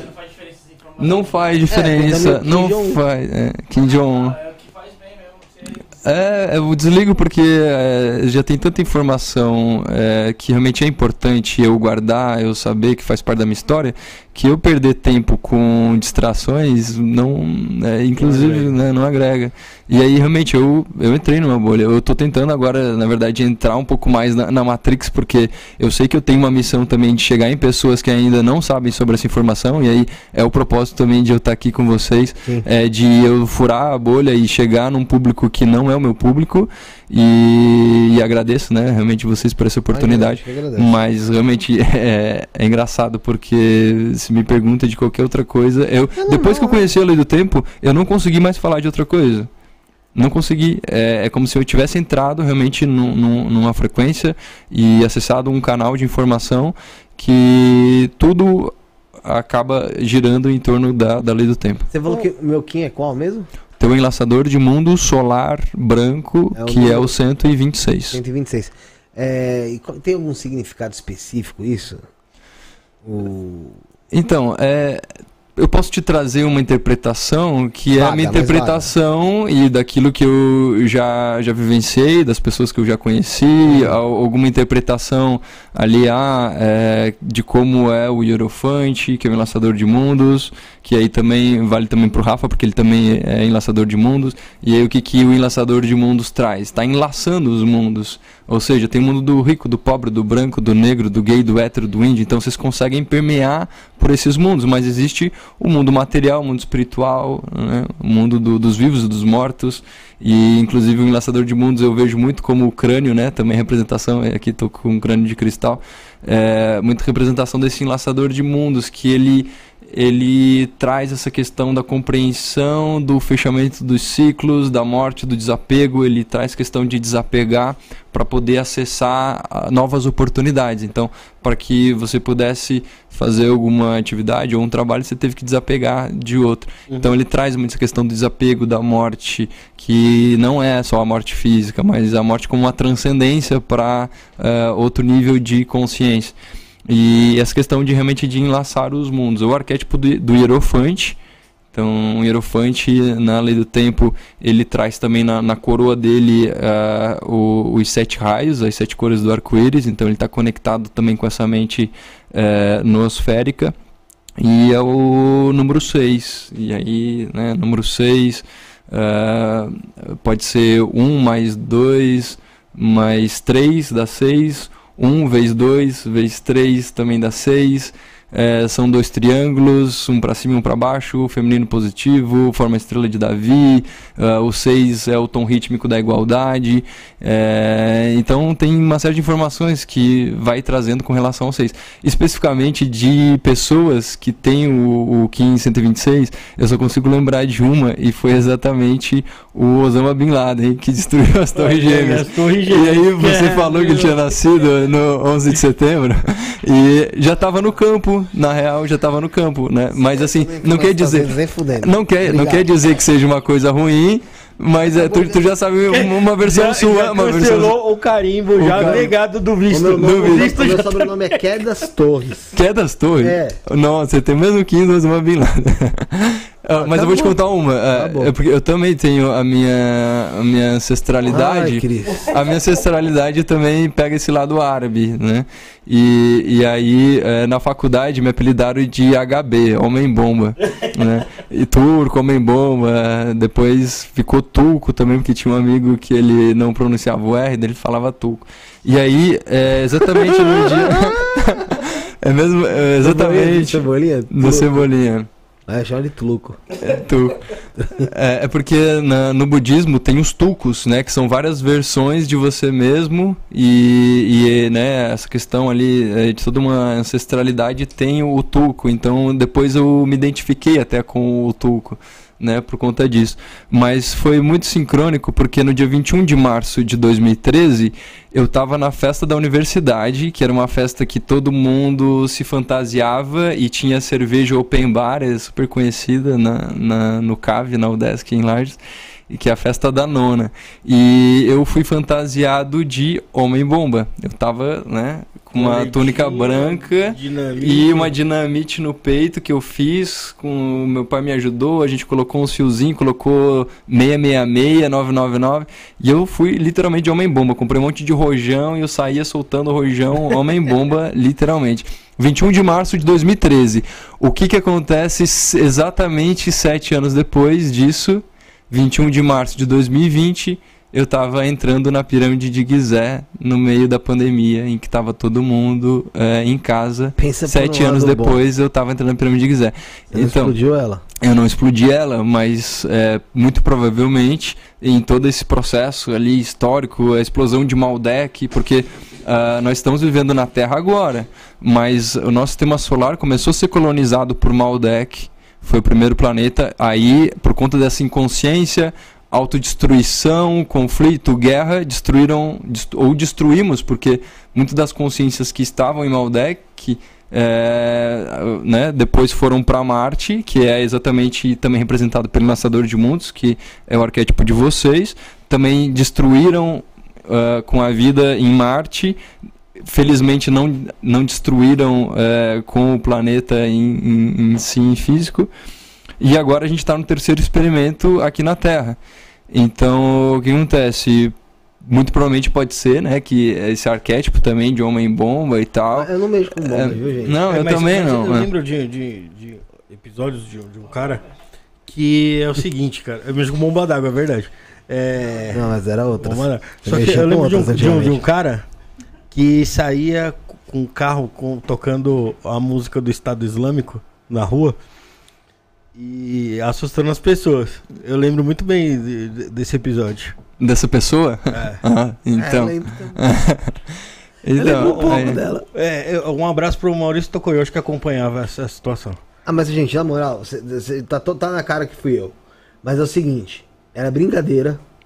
Tava tendo muito ataque na época do ISIS, tá? Aquela fita toda. Era isso E aí tava. Teve um dia específico que esse dia foi o mais da hora.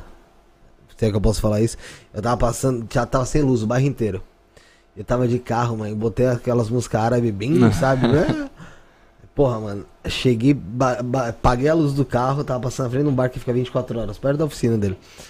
Meu, eu e o Maurício gritando pra fora. Alakbar, maluco. O que tinha de nego pulando pra dentro do bar, você tinha que ver, mano. E eu, porra, achei o bico, lógico, mas isso aí faz muito tempo. Faz uns oito anos. É, mas com certeza tem alguma memória aí, tu, É, ancestral, é, essas tem coisas. uma- Não, de agora é Não, uma não, não, não tem nada não, é o jogo, pelo amor de Deus, caralho. Pelo amor de Deus, eu tô muito fudido, deixa isso pra lá. É, a melhor, é, melhor não, não É, acessar Interpol- essas, essas Interpol coisas. agora já acessou isso tudo aqui, ó. Já tá tá ouvindo, né? tudo. Tá sabendo- Veio tirar a barba, viu? Amanhã, tirar a amanhã barba. 6 Sim. horas da manhã tá a polícia. Não. É, mas eu, eu tinha eh, publicado essas fotos na época no Facebook e eu apaguei tudo também pra poder tirar o visto americano. Porque É, senão é, não tem como. Mas caralho, porra, como que, meu, 10 anos antes eu ia saber que é das torres que, que ia rolar isso? Nem sabe, não sabia. Não ia saber. Ninguém. Sim. Sim, mas esse, como eu comentei, isso o evento já estava programado. Inclusive no, no tarô tem a carta da torre, que é quando o raio da consciência chega na, na, na Terra ou de repente na tua vida. E aí quando tudo parece que desaba, começa né, a dar errado e a fazer né, as mudanças, mas é na verdade o momento ali da transformação, o momento que chegou o raio da consciência e tá começando, uh, ruiu o castelo, mas você vai começar a construir do zero, mas ao menos você vai já, já aprendeu ali a situação e você vai começar de novo. Então, dentro da jornada arquetípica do tarô, que começa no dia 7 da lua, eh, com a carta zero do louco, você vai seguindo dentro dos dias e o dia 23 da lua, que pro, aqui para a profecia do Telecton é o encontro dos amantes, que é a integração do masculino e feminino, é um dia bem especial dentro da lua para ter eh, essa integração, é exatamente o arcano da torre. Isso dentro é- do tarô, né? Dentro do tarô e dentro da profecia do Telectonon. Legal. Tarô é interessante, né? Também interessante, é uma jornada arquetípica que consegue também trazer bastante elucidação da nossa jornada, né? Onde a gente está nesse momento. E você tá sabendo da novidade? Não. Então eu vou contar pra você agora. Galera, tá rolando curso de tarô aqui no canal do Isso na Podcast para membros My Love. É, você que não é membro ainda, ao lado do botão inscreva-se, tem o seja membro, você se tornando membro My Love, você vai fazer parte desse curso maravilhoso que está sendo ministrado pelo Bruno Cássaro, tá, gente? Arroba- eh, sigam ele no Instagram, arroba Bruno é, Camudo, S-A-R-O, tá? K-S-A-R-O, Bruno Cássaro. E tá, tá na terceira aula, as duas primeiras aulas foram abertas, né, Bruno?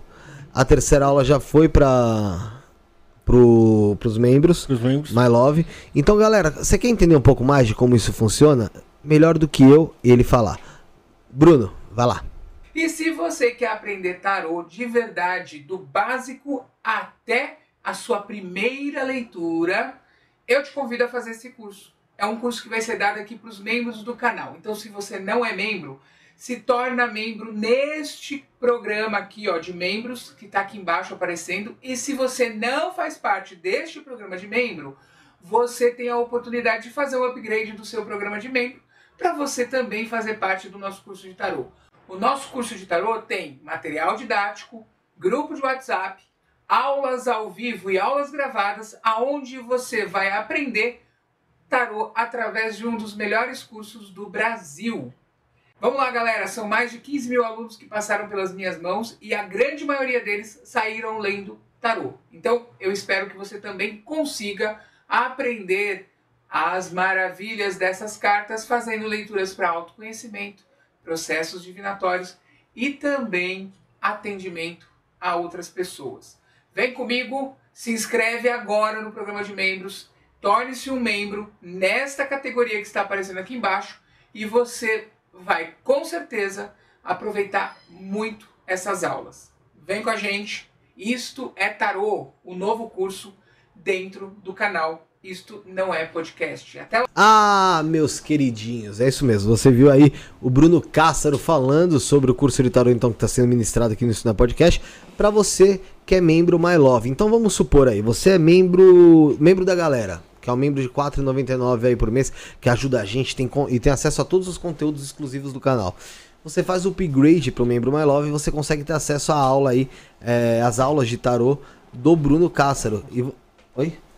Ah, tá. As aulas de tarô do Bruno Castro são aulas sensacionais. Ele já formou mais de 15 mil alunos, galera. Mais de 15 mil alunos formados por ele. E além disso, é um curso que vai na casa de mais de mil reais que você vai conseguir aí. É, tá fazendo esse curso por apenas R$29,90 por mês aí, que é o que custa o membro My Love, tá bom, gente? Então assine membro My Love aí, você vai ajudar o canal, você vai também ganhar aprendizado, conteúdo. Membro My Love aqui no Isso Não é Podcast, tá bom? Tamo junto, Bruno Cássaro, você é sensacional. Um grande beijo para você, um feliz ano novo também, lindo. É... O pessoal falou que eu tô ligeiro na propaganda, gente. Filhote, sou o Gugu dos pobres, já falei, porra. Aí. É... A Daniela, Daniela Rossi Paladino Falou aqui, ó. Gente, vocês podem perguntar a ele sobre os sacrifícios humanos em certos kins, por favor? Em certos kins? É, não, não sei se era. É, ou o sacrifício dos maias, talvez. Eles traziam, provavelmente. É. é, porque em alguns kins não, mas nunca ouvi falar, né? Sacrifício em kin. Agora os mais, eles tinham né, essa, essa questão. Na verdade, é, eu vi várias, várias teorias e várias análises de guias e estudos também que primeiro tem alguns guias que falam que eles não se que eles não faziam uh, oferendas que eles matavam os inimigos e aí sim os é, inimigos eu, eles oferendavam eu, né? ouvi, eu ouvi falar nisso né que eles, eles pegavam ali por exemplo líderes políticos ali de, isso, de inimigos ali né, isso, né, sim mas o que acontecia? É como eles já também é, transcenderam ou transcendiam essa questão da morte, eles não tinham também o medo da morte que a gente tem hoje porque eles não estavam apegados ali é, necessariamente à, matéria, eles já tinham a consciência da eternidade, porque na verdade a gente, com a lei do tempo, a gente começa cada vez mais a, a compreender a eternidade da, da, da nossa alma e uh, os mais eles tinham essa consciência principalmente com relação aos ciclos de 52 anos, que é o ciclo ao redor de Sirius, e que com 52 anos é, a, já, a, pessoa já, já era considerado um ancião, porque ele já tinha recebido toda a decodificação ali, as frequências é, desde o nascimento, e com 52 começava o um novo ciclo e começava a repetir as energias de, de quando ele tinha nascido. Então, se é, chegando aos 52 a pessoa já tivesse cumprido com o seu propósito, com o seu plano de vida, Uhum. É, beleza, né? Já tinha realmente conseguido, é, já, já tinha alcançado né, um, aquele objetivo. Agora, se a pessoa com 52 não tinha alcançado o seu objetivo, ela é, de alguma forma ela se oferendava também como para os deuses, né, se sacrificava para que ela não tivesse perdendo o tempo da próxima vida. Porque ela sabia que não adiantava mais. Ela já Chegou tinha, já tinha chegado no tempo, ali no limite, e ela ia estar só ah, vivendo ali, mas não iria mais cumprir com o propósito. Então ela, de uma forma ali, porque na, na época acredito que não tinha também tantos recursos né, de, de saúde e tudo mais, ela se sacrificava porque ela sabia que ela iria voltar a reencarnar num corpo jovem, num corpo novo. Então também tinha essa questão, né, do, do poderia ser um auto-sacrifício. Agora outros sacrifícios, aí teria que ver realmente uma outra questão ali, mais é, ligado de repente, né, uma oferenda a um, a um, a um deus e aí é, necessitava de repente, ah, a gente quer uma, uma, uma colheita ou a gente quer água e aí como uma, né, uma, uma tradição pod poderia ser assim que eles fizessem a oferenda e aí para eles era na verdade acredito que até uma, um motivo de de hum, de glória um motivo de nossa eu vou realmente vou vou, vou ser sacrificado mas eu vou vou retornar para pro, pro, deu, pro deu um Deus propósito na É. vida da, da, da pessoa ali. é, é, acredito que sim. Eu, eu costumo né, pensar dessa forma, mas na situação ali, de repente, né, você né, perder a sua vida, não sei se realmente era tão bom assim. Mas eles, eles veem a morte realmente como algo né, totalmente diferente, como a gente vê hoje, principalmente a nossa cultura. Tanto é que se você vai lá no, no México, eles têm muito o cultivo, né, o, o culto às caveiras, A Santa Muerte, a Santa né? Muerte, é, vários crânios, os- a profecia dos crânios de cristal, é, tudo relacionado realmente a essa, essa, essa transição né, de, de passagem da, com relação à morte. É, é choque cultural, né? Choque cultural, tem, é, né? eles celebram a, a morte De forma totalmente de forma diferente totalmente gente, diferente. é. Não vai ver os caras lá, tipo, que nem a gente vê aqui, a gente lá choramingando, lá, pô, né? Essa pessoa se foi lá, não. Tem, Sim. tem até festa, né? Sim, é, porque eles entendem que a pessoa ela cumpriu com aquele, com aquele programa, com aquele plano e que ela está indo para algo ainda melhor. Ou que ela vai voltar com muito mais é, força né, na, na, na próxima vida. É uma perspectiva muito mais otimista, né? É muito mais otimista. Eu prefiro olhar por esse, por esse viés. Né? É, ô Marcelo, é, hoje, hoje a gente tem praticamente 8 bilhões de pessoas no mundo, tem um mundo globalizado, totalmente conectado aí pela internet.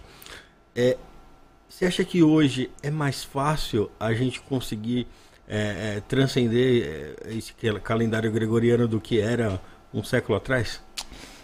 É, por um lado, pode ser mais fácil, porque todo mundo tem acesso à informação, só que está todo mundo tão imerso a um sistema que as pessoas ainda estão apegadas a um sistema que já faliu. As pessoas precisam aceitar a morte do- desse sistema, é, né, do- como né, representado pelo calendário gregoriano, mas né, eu acredito que realmente é, tem que trazer isso, porque as pessoas não vão mudar ah, de, de, de, de vida enquanto não mudarem o programa que elas estão rodando. Aquilo que eu falei, né? O tempo ele está na mente. E se você está seguindo uma matriz de tempo artificial, você vai ser regido por esse, por esse sistema. É, é, é o, é o hardware, né? O, o hardware e o software. Então, se você não mudar esse sistema de crenças, você vai ainda estar nesse, nesse movimento e que é muito difícil de sair dele. Por isso que a lei do tempo ela é uma ponte que a, a quarta dimensão, a lei do tempo, ela se manifesta como uma ponte para acessar as consciências mais elevadas. A, terceira dimensão, que é a matéria, que é provas e expiações aqui do planeta Terra, eh, a quarta dimensão que ela não é física, que é a compreensão do tempo, a lei do tempo, e aí você começa a acessar o novo mundo, a nova era, a quinta dimensão. Então é a partir dessa compreensão. E é preciso realmente que ocorra essa mudança no sistema de crenças a partir de como você segue o tempo. Porque o calendário gregoriano, como eles são ciclos irregulares, a tua frequência eh, emocional, ela não está alinhada, ela não é um ciclo lunar que é de 28 dias, 28, 28. Ela é uma frequência 30, assim, 31, 30, 31, 30, 29, 30. Então, você precisa estar todo dia olhando na folhinha do calendário do, no, do novo ano, agora 2024, todo mundo recebendo o calendáriozinho, para você se, se conseguir se localizar no tempo. Quem acompanha o sincronário da, das 13 luas e, e que entende a dinâmica só visualizando, nunca mais precisa olhar, porque se hoje é o dia 15 da lua, amanhã vai ser 16 e a lua vai terminar exatamente no dia 28. Então aqui é, tá as 13 luas de 28 dias, mais o dia fora do tempo. E hoje é, a gente está aqui, é, lua rítmica, é, dia 15 da lua rítmica. Daqui a exatos 28 dias, daqui uma lua, vai ser o Dali 15 da lua 7. Só que o que, que acontece no Dali 15 da lua 7? É a metade do ano do sincronário das 13 luas de 28 dias. Daqui a 28 dias, daqui uma lua, a gente vai estar na metade do ano. A décima quarta lua. Ah, não, da sétima lua. Ah, da sétima Porque lua. são 13 luas. O ano começou no dia 26 de Ah, tá. julho com o Mago Harmônico. E desde do, eu desse dia. como gregoriano. Não, é, esquece gregoriano. É, a gente tá chegando aqui, né, na, na sexta lunação. A se- o 7, ele é o número do meio. Ele o tá entre 1 e 13. Então, a sétima lua é a lua do meio. E a lua... ah, cada lua tem 28 dias, a metade é 14 e 14. Então, o dia 15 da lua começa a segunda metade da lua. E aí é quando tem essa, essa virada.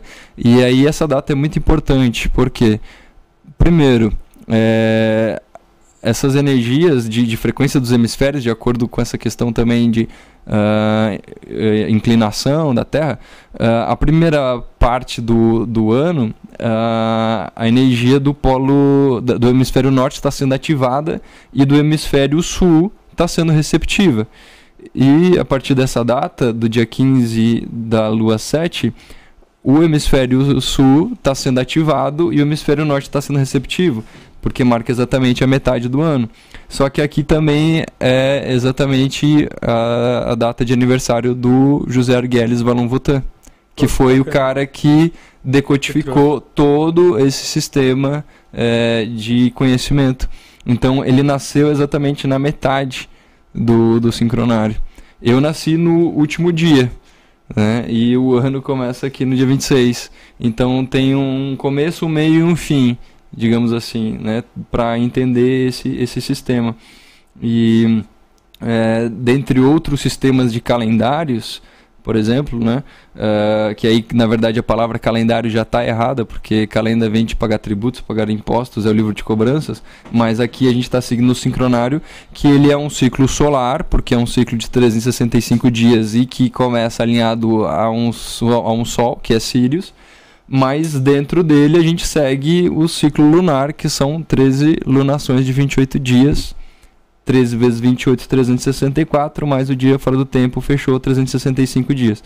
Então, isso é um sistema perfeito para integrar também a energia solar e lunar em Yang equilibrar as polaridades em nós. Mas existem outros sistemas né, de contas, inclusive para os árabes, para o islâmico, ele é só lunar. É, é, somente eles levam em consideração o ciclo lunar e começa sempre na, na, na lua nova. E quando começa a observar as primeiras. eh, eh, quando a lua está nova, a primeira linhazinha que é aquela lua crescente, islâmica. né? Não, ah. Não, é a lua Ah, nova, da- ela começa a formar da- da- a bandeira mesmo do, do, do Islã. E, e aí o que acontece? Como é só um calendário lunar, eles levam em consideração também só o ciclo maior, porque a lua, eh, ela também não tem a frequência 28 todas as luas. Às vezes ela está em 27,5, às vezes ela está em 29,5. Então, no calendário islâmico, eles levam em consideração o ciclo maior da lua, que é de 29 meses, consideram eh, 12 meses de 30 dias. Uhum. Só que aí o ano deles não tem 365 dias. Ele tem 354. É, 11 dias a menos. Então, a cada ano, o calendário islâmico ele começa 11 dias mais cedo.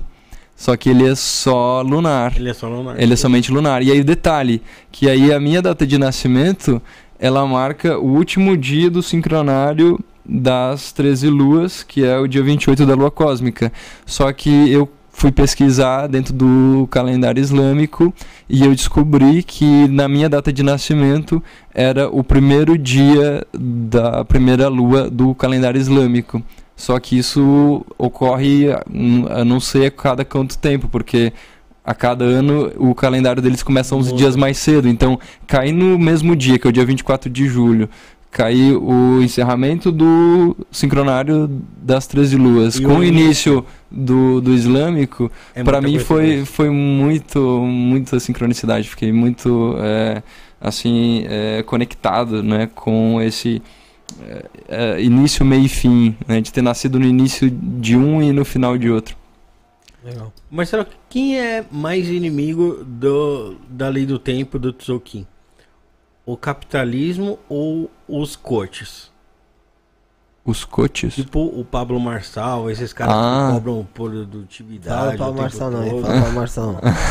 Ou tá o na- Thiago Negro. Ele vai Mas tá- eles não falam da lei tá do de tempo, né? no- Não, não, Tá com Então, certeza não. ah, então, por que, por que que tu fala então?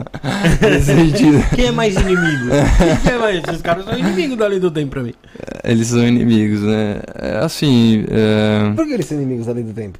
Ah, porque os caras falam pra você que, por, por exemplo, o Thiago Negro falou que eh, não existe pobreza, que exista 14 horas de trabalho. É, o outro fala que, que, por exemplo, sei lá, você tem duas horas no, no, no ônibus de condução, por que, que você não faz um curso nessas duas horas?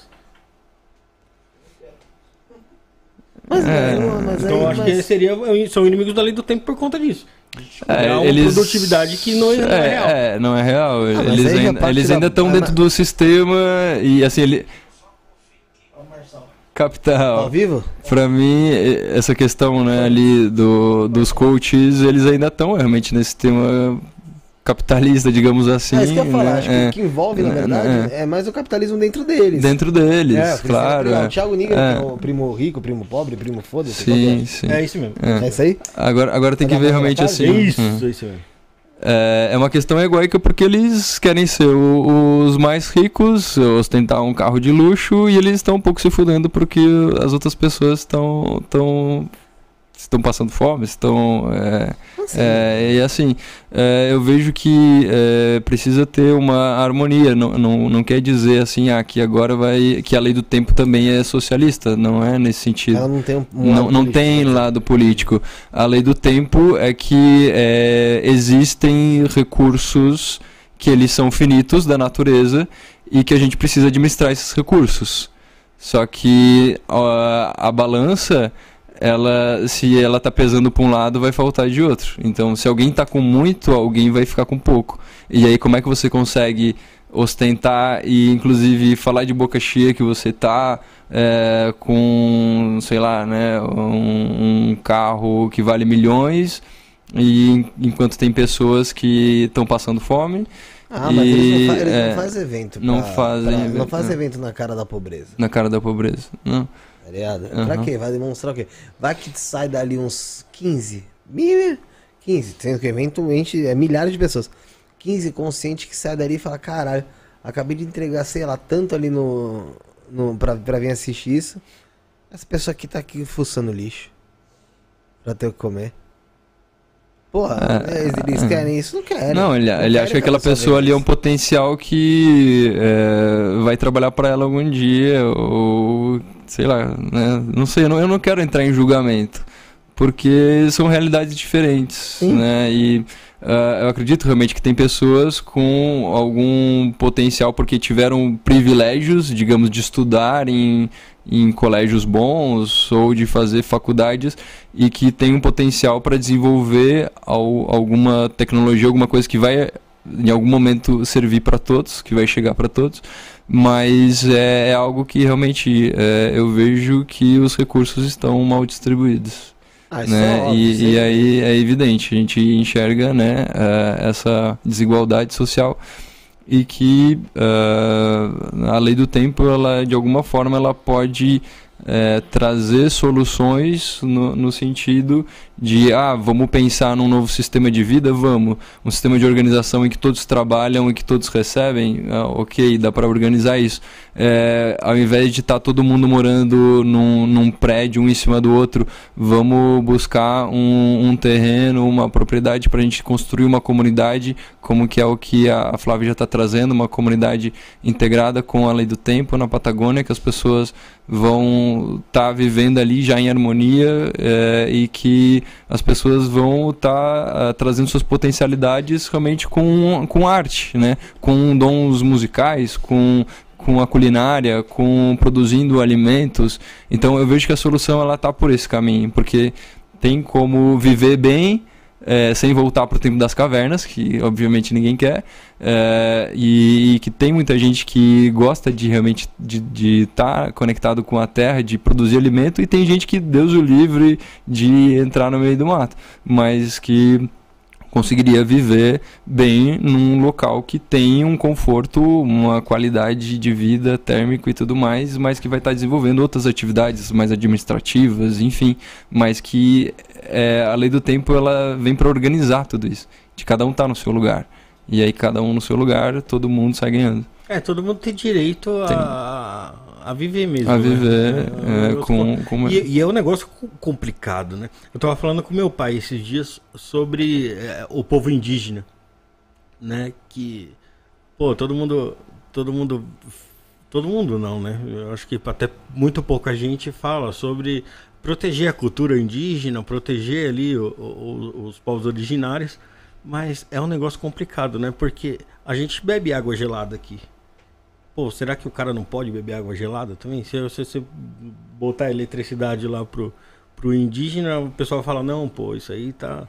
Você tá invadindo ali os caras, mas não é, eu acho que eles têm direito também de ter esse Sim, né? não, total. É, é, eu realmente, assim, ainda não fui pra Amazônia, quero, como engenheiro florestal, ir pra Amazônia e visitar povos realmente né, indígenas originários. É, já ouvi falar de tudo, né? inclusive né, que, ah, que é, ainda tem povos isolados, mas que boa parte da maioria já está realmente vivendo de forma civilizada, com roupas e né, com celular e tudo. E só que eles também não têm a consciência de que o plástico que os seres humanos estão levando, as roupas que estão levando é. para lá, que é lixo e que eles também não tenham onde destinar esse lixo. Então, se a gente não consegue organizar isso aqui nas cidades, como é que já como vai, é vai levar um monte de coisa, tecnologia eletrônica para lá e já vai começar. Essa conta. É, mas você até falou do que a Flávia tá montando Patagônia e tal, né? Sim. comunidade. Flávia, foi a que veio aqui, né? Sim. Sim. Beleza. Tem ótimas intenções com certeza outras pessoas que seguem essa lei do tempo vão também procurar outros espaços para copiar, né? Claro, uma, não. Uma, e uma, o ideal é que tenham vários pontos, legal, assim. Legal. Qual é a possibilidade disso acabar se tornando uma seita com alguém de mau caráter? Então, a partir do momento que alguém de certa forma possa querer ser o, o, líder, pode ser que tenha esse caráter de seita. Agora, a partir do momento que todo mundo tá, sabe o seu lugar e o seu espaço e, e um sistema de organização coletivo, eu acredito que isso é mais difícil de acontecer. Vem comigo no pensamento aqui. A gente recebeu, como disse, a Vânia, a Flávia, a Yasmin, você. Uhum. São todas pessoas calmas que falam aí de uma maneira, pô, bem tranquila sobre a lei do tempo e dá pra ver que realmente se dedicam, de fato, a entender mais e mais e mais a lei do tempo, a vivenciar isso, o Tzolk'in em si. Mas, é, se você pegar uma pessoa com uma oratória que vai te trazer que aquilo realmente é a mudança da sua vida. Que a partir dali você vai ser uma pessoa diferente, todos os seus problemas vão ser colocados de lado. Porque o que te traz problema é o que você vivencia hoje em dia por culpa do calendário gregoriano. E se você for viver dentro dessa comunidade, você vai ter provavelmente ali uma triagem ou um espaço onde você vai aprender tudo isso para depois você ir partir para viver de fato em harmonia com os demais. Só que, cara, a pessoa na verdade é uma doida, que no meio disso tudo, já convenceu meio mundo, vai botar a gente lá, pra, já vai botar algumas partes do contexto que ela quer que seja uhum. dentro da lei do tempo, não vai deixar de aplicar a lei do tempo, porque ninguém é idiota, vai saber procurar, ver, uhum. mas vai trazer novas ideias, e meu, novas ideias eh, geralmente são bem-vindas às vezes. Poxa, tudo se vai se inovando, vai uhum. se renovando. Cara, existe o perigo de se tornar uma seita. Sim, sim, total. É, que já é o, é o que sempre ocorre, né? Com a humanidade. Inclusive, ah, o Osho É, já, deixa é, já, já começou assim e tal. Então tem que realmente olhar de- desses casos que já aconteceram e realmente é algo que, que precisa realmente ser muito bem estudado e a, a Flávia ela já teve essa prática, digamos, de viver em sistema de, de comunidades, né? Então ela já traz uma, uma certa ah, experiência de vida mesmo, É, não tô né? Assim, a Flávia, tá? mas, Flávia, é, sim, ela claro. há muito Sim. tempo. Mas, tem- mas sabe o que eu acho? sim. Que a gente vive desse jeito. A gente vive na, na sociedade, só que tá cada um na, na- é, tá cada um na, na sua casa, no seu apartamento e cada Mas não vez é- mais é tá, não é uma- isolado. não, é. não é algo fechado.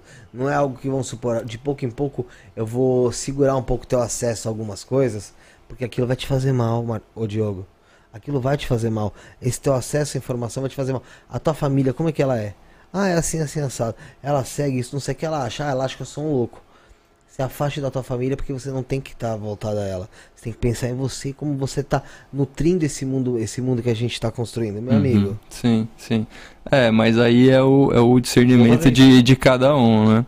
Realmente isso pode acontecer em, em qualquer, em qualquer não situação. dizendo é, em famílias claro, não é. seja talvez necessário fazer isso. Não são mesmo. Tá? Sim, sim, não, mas é perfeito esse, esse ponto. Porque Realmente. a gente tem que tomar um certo cuidado, cara. Claro, Principalmente hoje em dia. Porque a internet ela dissemina as coisas muito fácil. Uhum. Pô, tem gente que consegue disseminar as coisas pra quem ela quer, velho.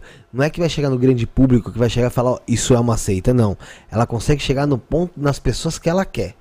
Sabe? São pessoas que talvez já sejam mais agarradas à natureza, mas tiveram algumas desilusões na vida, estão meio perdidas. Porra, é prato cheio, Sim, sim.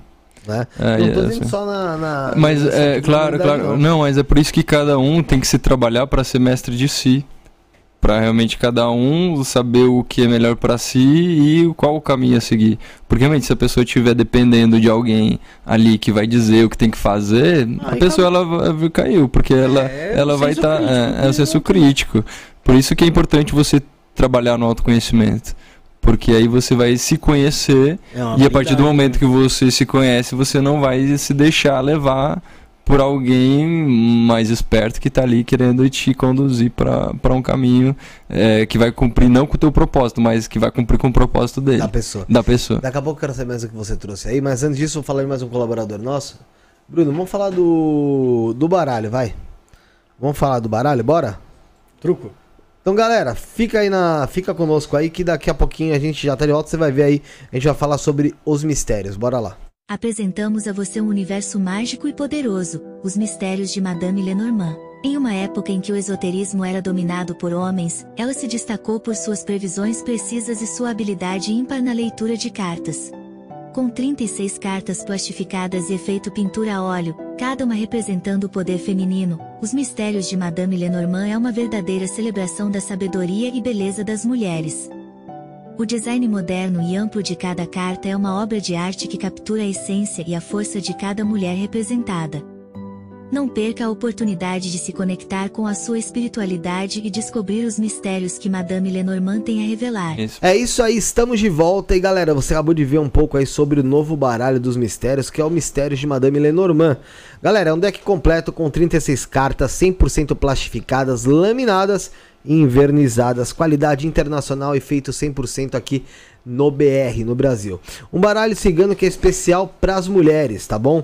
Ilustrações modernas com efeito de pintura a óleo e sem bordas. Quando eu falo especial para as mulheres, é porque ele é feito em homenagem a você, mulher, tá, gente? Não que o homem não possa comprar e também trabalhar com esse baralho que serve tanto para iniciantes também como para profissionais já do que trabalha já com esse sistema cigano, Lenormand aí que esse baralho traz, tá bom, gente? A cada carta tem uma mulher homenageando aí a força e poder das mulheres, tá bom?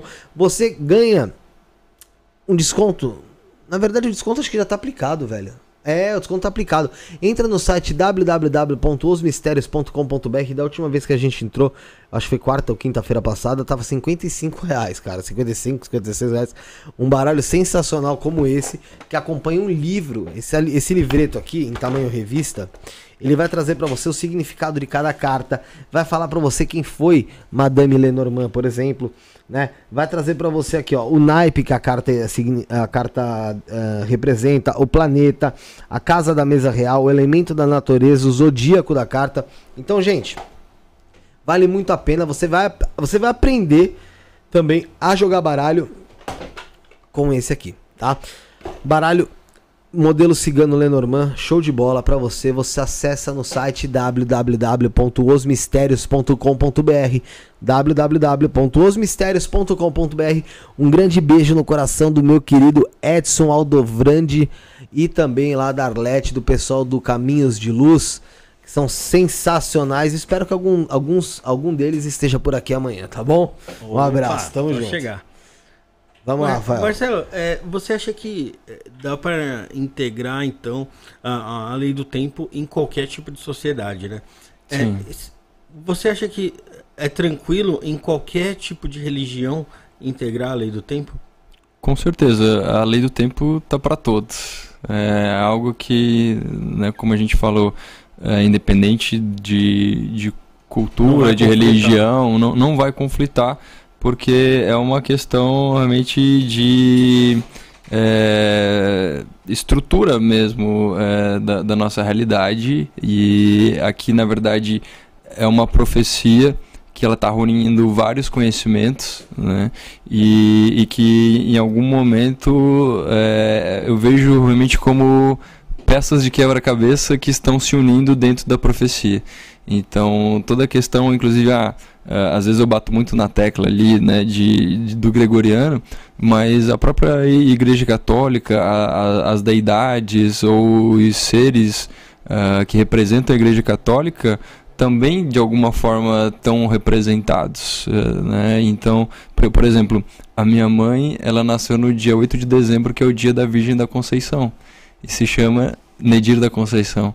Então, quando eu me conectei primeiro com a ayahuasca, que vinha essa questão um pouco também, né, da, da, das medicinas da floresta, mas que tinha uma, uma vertente um pouco católica também, que uh, o mestre Irineu viu a Virgem na Lua, eu me conectei de alguma forma ali ainda mais com o meu lado uh, religioso, de, de orações e tudo mais, porque eu vi que realmente tinha a, a uma verdade com, com a, aquele aquele ensinamento que eu já tinha sido, digamos, batizado. Então, eu, eu vejo como a lei do tempo unificando tudo isso que a gente já recebeu de informações, mas com uma roupagem é, atualizada e também é, que está unindo a ciência, porque isso aqui é ciência, tem uh, uma, uma, série de, de informações realmente né, que a, a lei do tempo traz com relação ao nosso sistema solar, com relação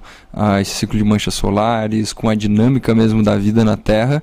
E uma questão artística também, que é, o tempo é arte, então o que o Gregoriano traz é que tempo é igual a dinheiro, então a gente troca essa fórmula para que tempo é igual a arte, porque daí na arte você vai conseguir prosperar com aquilo que você vem fazer, que é a sua arte, e, não necessariamente dinheiro, mas realmente que vem a, a tua prosperidade, e é, a espiritualidade, que a espiritualidade vai envolver todas as, essas religiões, que não é mais uma religião específica aqui ali, mas a espiritualidade que é a tua conexão com o espírito, com o grande espírito, com aquilo que você é que mais a gente tem aqui, o, o, o Diogo? É, então, é, eu separei algumas coisas. Eu trouxe é, a, a, mala do mago cheio. Então vamos mostrar, vamos mostrar é, pessoal aí aqui, que.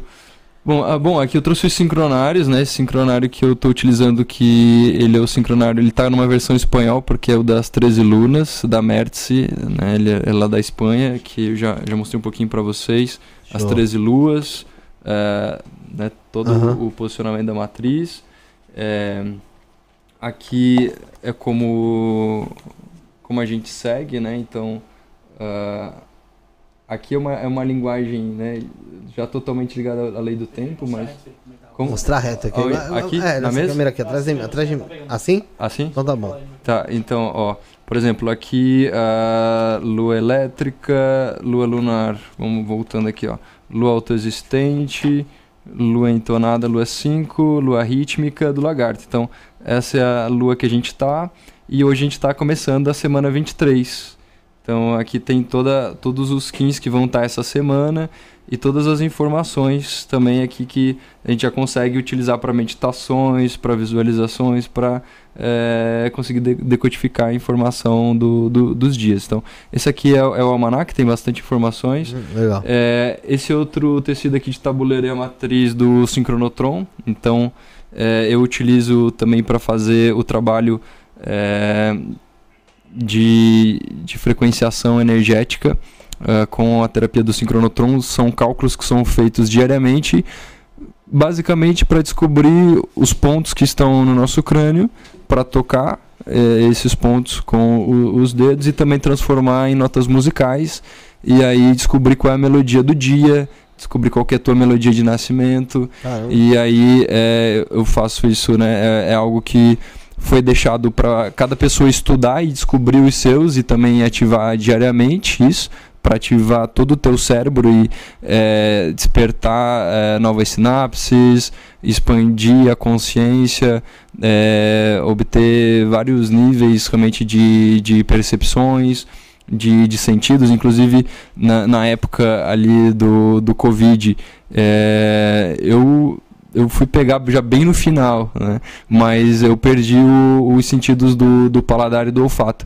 E eu fiz a minha aplicação de sincronotron e com poucos dias, com uns três dias, eu já estava com os meus sentidos de novo ativados. E eu já fiz, eu, eu uh, já conectei, eu já fiz, uh, como terapeuta, eu já fiz mais de 500 atendimentos. Eu sou da primeira turma do, do Sincronotron no Brasil e no mundo, porque o Brasil ele foi pioneiro é, nessa prática de sincronotron terapêutico, de aplicar em outras pessoas. Uhum. Então eu estava na primeira turma do nível 1, do nível 2 também, que é, a Vânia também estava. E eu né, fiz a formação lá na Nova Terra com o Robson Honorato. E uh, né, o sincronotron ele tem diversos benefícios, mas é nível mental, físico, espiritual e é, realmente só vivenciando uma sessão para é, conseguir é, descrever. Mas as pessoas realmente relatam é, que com a elevação da frequência que começa a chegar muita informação, é, ocorre um processo bem forte de transformação na vida das pessoas, assim como eu passei na minha também, né? É, de, de transição com a lei do tempo. As pessoas também relatam isso de mudança de trabalho, de estilo de vida, de, de começar realmente uma nova vida, porque é uma reprogramação mental no sistema de crenças. Você recebe a energia que estava no dia que você nasceu, é, com consciência. Então, eu costumo exemplificar que é como você pegar um computador antigo que estava com vírus e com pouca memória, faz um, um, backup daquilo que é importante, que é as informações de nascimento, faz um reset, desinstala tudo, os programas, os vírus e reinstala o programa original atualizado. E aí a pessoa começa a viver uma nova vida já num, num novo lugar e aí sustentando uma frequência é, realmente que é a frequência de nascimento. Então, frequência de luz e som, né? É, quem tiver interesse em passar por um trabalho desse, é, posso fazer atendimento presencial aqui em São Paulo. Não sei quanto tempo eu vou ficar em São Paulo, então me manda mensagem hoje. De repente eu fico mais uns dias para poder fazer atendimentos presenciais, é ou se não à distância.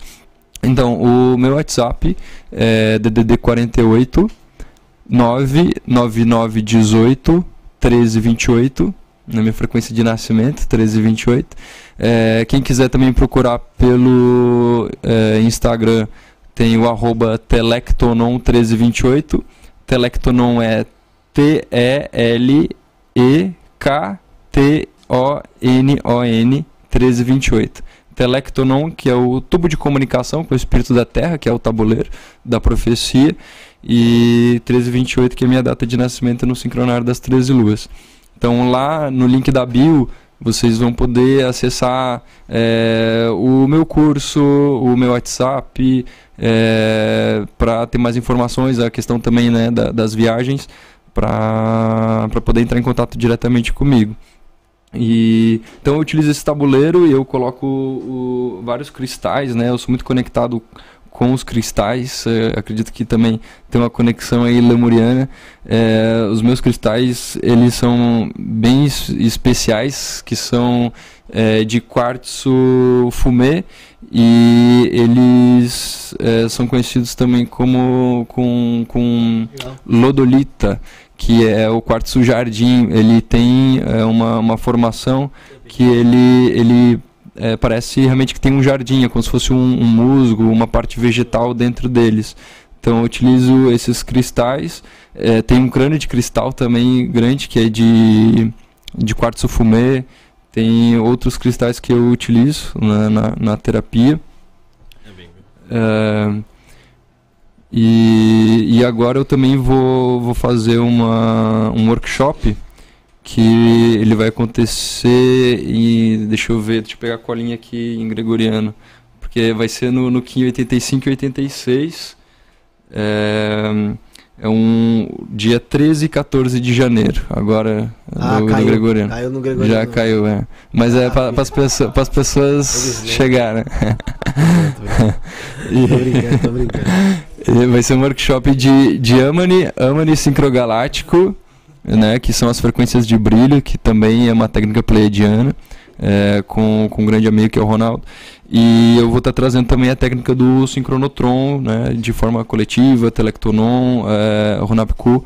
É um, um, workshop de dois dias, é, vai ser presencial e vai acontecer em Blumenau, Santa Catarina. Então, quem tiver pela região, tiver interesse em ir, é, também manda mensagem para ter mais informações. São poucas vagas, mas ainda tem algumas. E então é esse workshop, deixa eu ver o que mais. Bom, já, já falei do, do, do kit do Telectonon, então também que é, o tecido com, com as pirâmides, né, com, com as peças e uma, uma sessão também de, de ativação, em que você vai receber os ensinamentos, ativação, o crânio de cristal, né, que faz parte também da, da profecia, as consciências dos 13 crânios de cristais. É, tem o meu curso, que ele é um curso também completo da Lei do Tempo, que é o Tempo das Coisas. Ele foi gravado com muito carinho. É, também é, em 13 módulos, que ele começa então desde o básico até o avançado. E né, sou eternamente grato também uh, às pessoas que me ajudaram a, a gravar esse, esse curso, né, que uh, a Lei e o Serginho, eles já, já gravaram também, é, inclusive seriado para Netflix, então Aí, ele ficou ó. gravado assim, com, uh, ele ficou muito bem gravado. E então quem quiser interesse em se aprofundar na lei do tempo, assim, do básico ao avançado, esse curso ele está bem completo. E as terapias, né, que eu também faço do sincronotron e a viagem com, com propósito agora para Guatemala. Entendi. É, Ô, Bruno, vamos falar do Papo de Bruxo? Vamos falar do Papo de Bruxo, a gente já daqui a pouco tá de volta aqui pra já partir pro fim do programa. Vamos falar do Papo de Bruxo, bora lá. Shalom, tudo bem? Para você que está assistindo esse vídeo, meu nome é Fabrício Caboclo. Eu sou criador do canal Papo de Bruxo no YouTube, onde nós também temos um perfil no Instagram e em outras redes sociais. Eu sou magista, tarólogo e cabalista. Eu tenho dedicado mais de 12 anos da minha vida às práticas espirituais e ao autoconhecimento ajudado várias pessoas a darem um empurrão nas suas vidas, um up, uma melhora de vida através da espiritualidade e através dos rituais mágicos. Com mais de 8 mil clientes atendidos ao longo desses 12 anos, e você pode conferir isso através de inúmeros depoimentos que eu tenho lá no meu Instagram. Depoimentos em texto, depoimentos em áudios de vários clientes diferentes espalhados por várias partes do mundo, que têm sido ajudados através da magia, através da espiritualidade. Através dos meus rituais com Lilith, para amarração, união, adoçamento, dominação mental, empoderamento, magnetismo pessoal, atração física. Eu tenho ajudado várias pessoas, tanto mulheres como homens, a descobrir e se reencontrar e conquistar os seus objetivos nos caminhos amorosos. Também trabalho com Santa Morte, onde nós trabalhamos muito a parte de proteção, cura, prosperidade, abertura de caminhos, causas na justiça. Tenho ajudado inúmeros clientes que muitas vezes têm causas na justiça que estão paradas por muito tempo, ou que querem dar um up no seu comércio, nos seus negócios, ou que não entendem por que a sua vida não está caminhando e precisam de uma ajuda, precisam de um norte. Através desses trabalhos, através dessas deidades, eu tenho ajudado pessoas a terem suas vidas transformadas. Essas são as minhas maiores especialidades. E elas têm refletido diretamente no respeito ao culto ancestral, às deidades, que também transformaram e fizeram muito na minha vida. Eu queria convidar você que está passando por essa fase, ou que sente que precisa de mudança, ou que até mesmo queira buscar o desconhecido, que tenha essa curiosidade, a agendar a sua consulta, para que, através do oráculo, através do tarô e do baralho cigano, nós possamos entender todo o seu cenário e eu possa lhe aconselhar da melhor forma possível qual é o ritual mais recomendado para você fazer. Se você busca proteção espiritual, resolução de problemas amorosos, ou até mesmo compreensão do seu caminho nessa jornada do autoconhecimento, eu estou aqui pronto para te auxiliar, pronto para caminhar com você, com empatia, para que você possa se descobrir e se entender. E dentro desse processo eu quero dizer para você que através do oráculo você vai ter as respostas e a orientação. Talvez você não vá escutar o que você queira ouvir, mas tudo aquilo que você escutar será de fato os conselhos que você precisa para mudar de vida. Descubra o poder da sabedoria ancestral, o poder dos deuses. Encontre orientação para sua vida e caminho e permita-se mergulhar nesse mundo desconhecido. Meu nome é Fabrício Caboclo e eu sou o líder e o idealizador do Papo de Bruxo. É isso aí, galera. Você viu aí sobre o Papo de Bruxo, sobre o Fabrício Caboclo, amigo nosso aí. E você tem que se preparar para esse novo ciclo aí de, de 2024 com toda a energia da prosperidade. Junto-se aí ao Fabrício Caboclo do Papo de Bruxo Oficial no ritual da colheita com Santa Morte, abrindo caminhos aí para prosperidade financeira e proteção. Atraia a riqueza e a abundância para sua vida, tá bom, gente? Com práticas ancestrais abrindo portas para novas conquistas, tá? É... Esse portal é do dia 1, né, Bruno? do dia 1 de janeiro agora de 2024. Então você tem que garantir logo seu lugar nesse momento especial pelo WhatsApp 92 99 43 08 675. Então vamos lá, 92 99 uh, 43 08 675. Se você não conseguir anotar, tem aí na nossa descrição também, tá? E aí você vai receber as bênçãos da Santa Morte para começar o ano com confiança, prosperidade e proteção.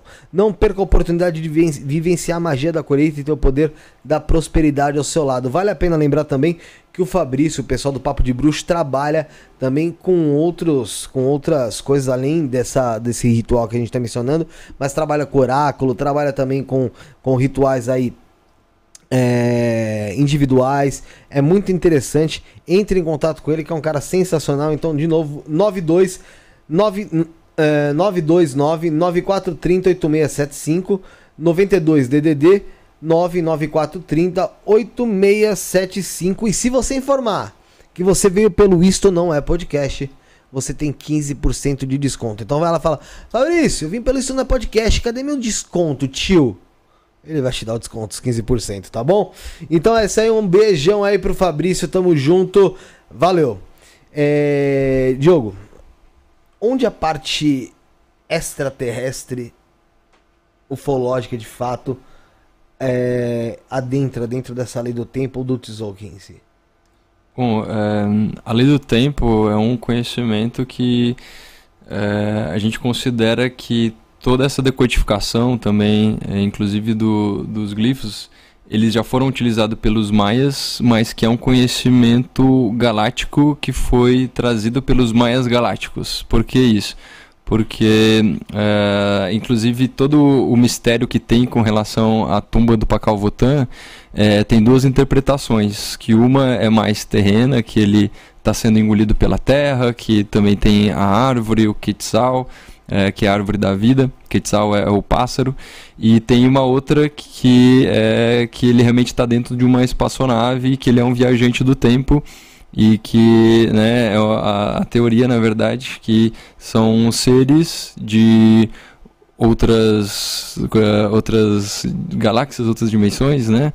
Uh, na verdade, uh, Maia é um, também uma, uma estrela que está dentro das Pleiades e, e que é, começaram a encarnar na Terra para trazer esse conhecimento para a Terra. E que uh, às vezes a gente traz muito essa questão ah, dos UFOs, dos extraterrestres, será que existe ou não existe?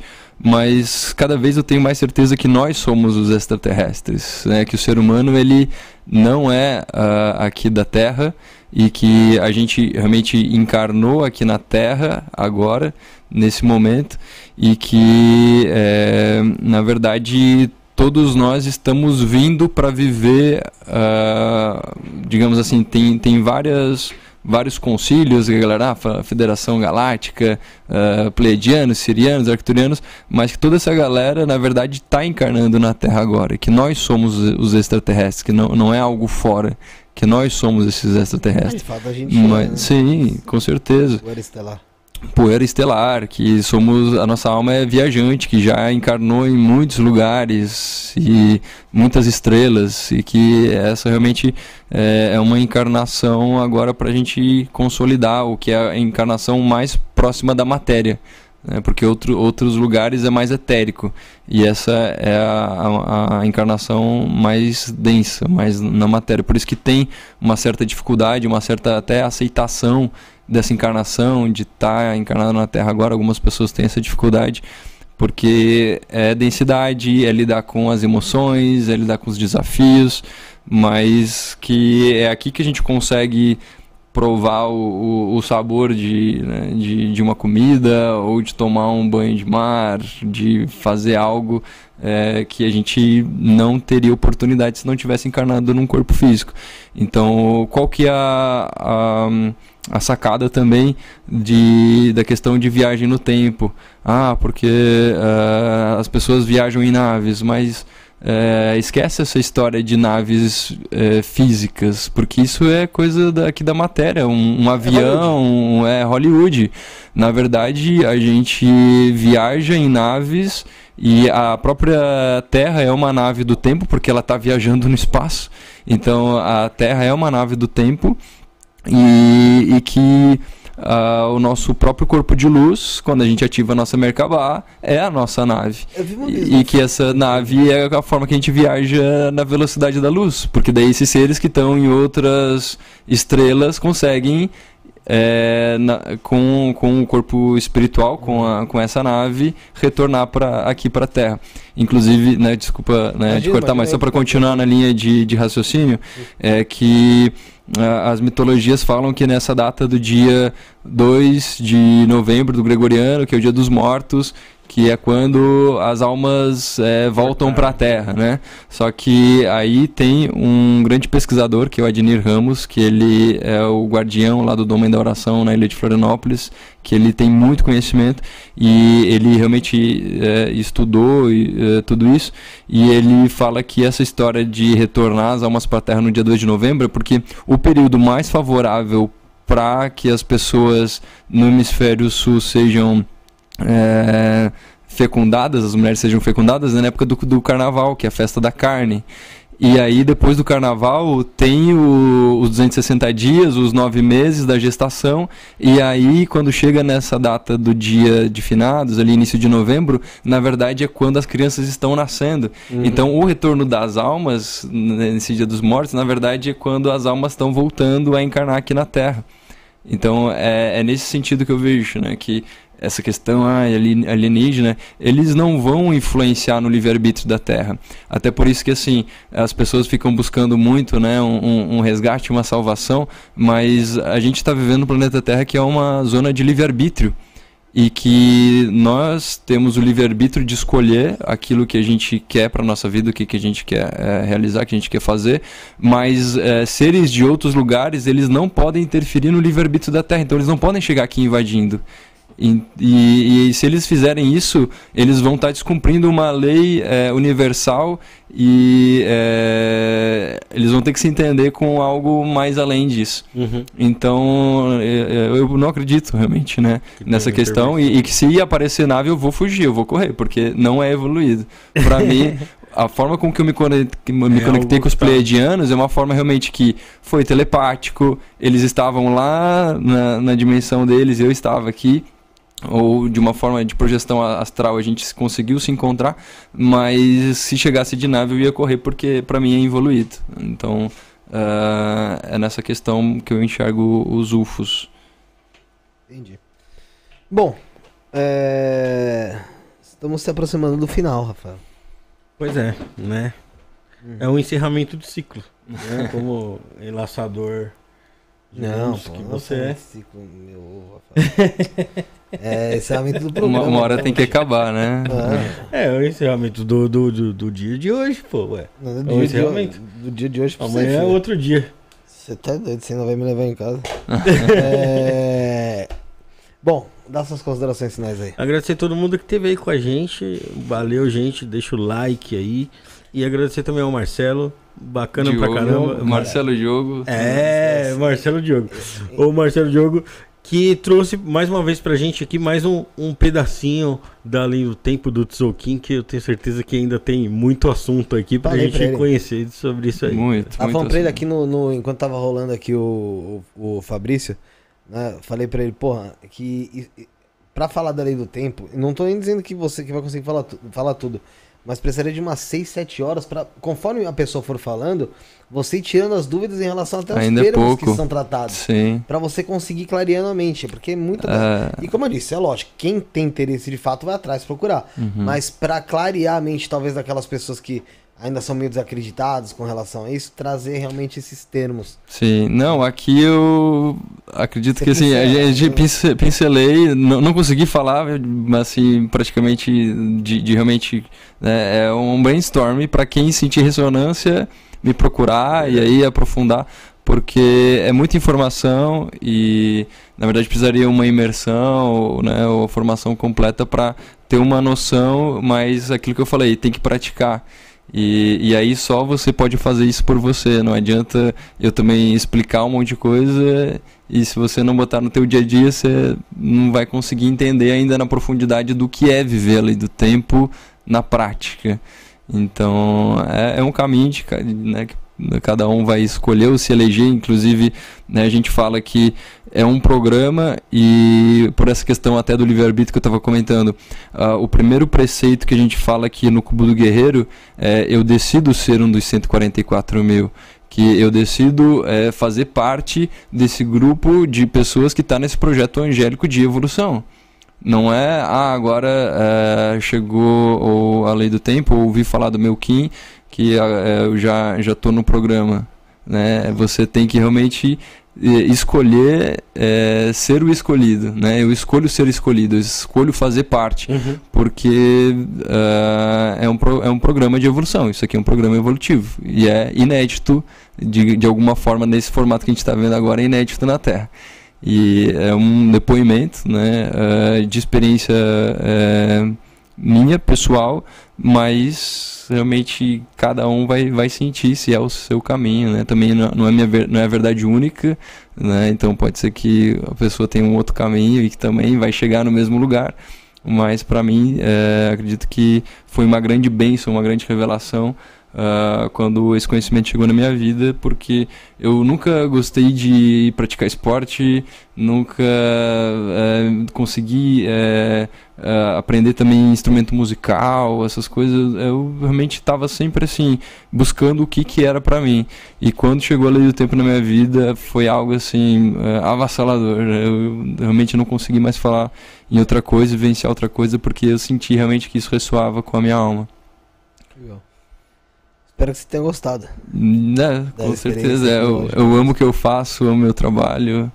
é, né, falar sobre a lei do tempo, para mim, realmente, é, hoje eu já não, não vejo mais como um trabalho. Né? Para mim, pode ser qualquer hora do dia. Se eu estiver falando da lei do tempo, Tá é, eu tô feliz. assim. Obrigado, Diogo, pela participação, por estar aqui conosco, pela disponibilidade, bater esse papo, falar um pouco mais sobre a lei do tempo, sobre os skins. É, para quem tiver interesse, também pode entrar no Instagram dele, arroba Telectonon1328, tá, gente? Arroba Telectonon, T-E-L-T-E-L-E-K-T-O-N-O-N 1328, tá bom, gente? Telectonon 1328. Você acessa no Instagram, lá tem teus contatos, tem todo o trabalho que é feito. Você pode também acessar as terapias dele, descobrir um pouco mais tam- também sobre a lei do tempo. Tem o WhatsApp dele aí que a gente colocou o grupo aí. Ah, agora há pouco passou aí pra vocês. Se você não pegou, é só voltar um pouquinho na tela. Você mira o celular aí, você consegue é, pegar. E, e é isso, né? O Bruno, fala alguma coisa? Ah, a Vânia Temporinho apareceu aqui no, no chat. Aqui. Tá onde? Tá aí? Chegou aí. É, ela mandou aqui. um boa noite pra gente aqui, Cadê? ó. Um boa noite, um beijo, Vânia. Cadê? Planeta Escola? É, exatamente. Vânia Temporim. Ô, Vânia, um grande beijo pra você. Tem que voltar aqui também. Maravilhosa a, a Vânia. Poxa, pessoa Ela que sensacional. trouxe esse assunto pra gente Foi. aqui. Uma Sim. pessoa sensacional, cara. Ela, é- ela é Sensacional. dragão, ela vem pra iniciar e recuperação de memórias. É. É, dra- dragoa. Honro demais também o trabalho da da curva Vânia. também, porra. Fora da curva. A gente precisa. Precisamos nos encontrar novamente, Vânia. É, um beijo pra você, pro pessoal do Plano Escola aí do Portal Tzolk'in na prática também. Ahn, então é isso, né? É isso? É isso. Galera, é isso. Ficamos por aqui. Amanhã estaremos de volta às 19h30. Vamos estar falando aí com a Bianca Giglio do Templo Reino do Inferno. A Mama Sete Infernos estará conosco falando sobre a Kimbanda e a egrégora infernal que a cerca. Então é isso. 19h30 amanhã. Se você não estiver aqui, pode ser que você faleça. Tô brincando, gente. Esperamos você aqui então amanhã às 7h30 da noite, ao vivo, tá bom? Somos o início, o fim e o meio. Fomos.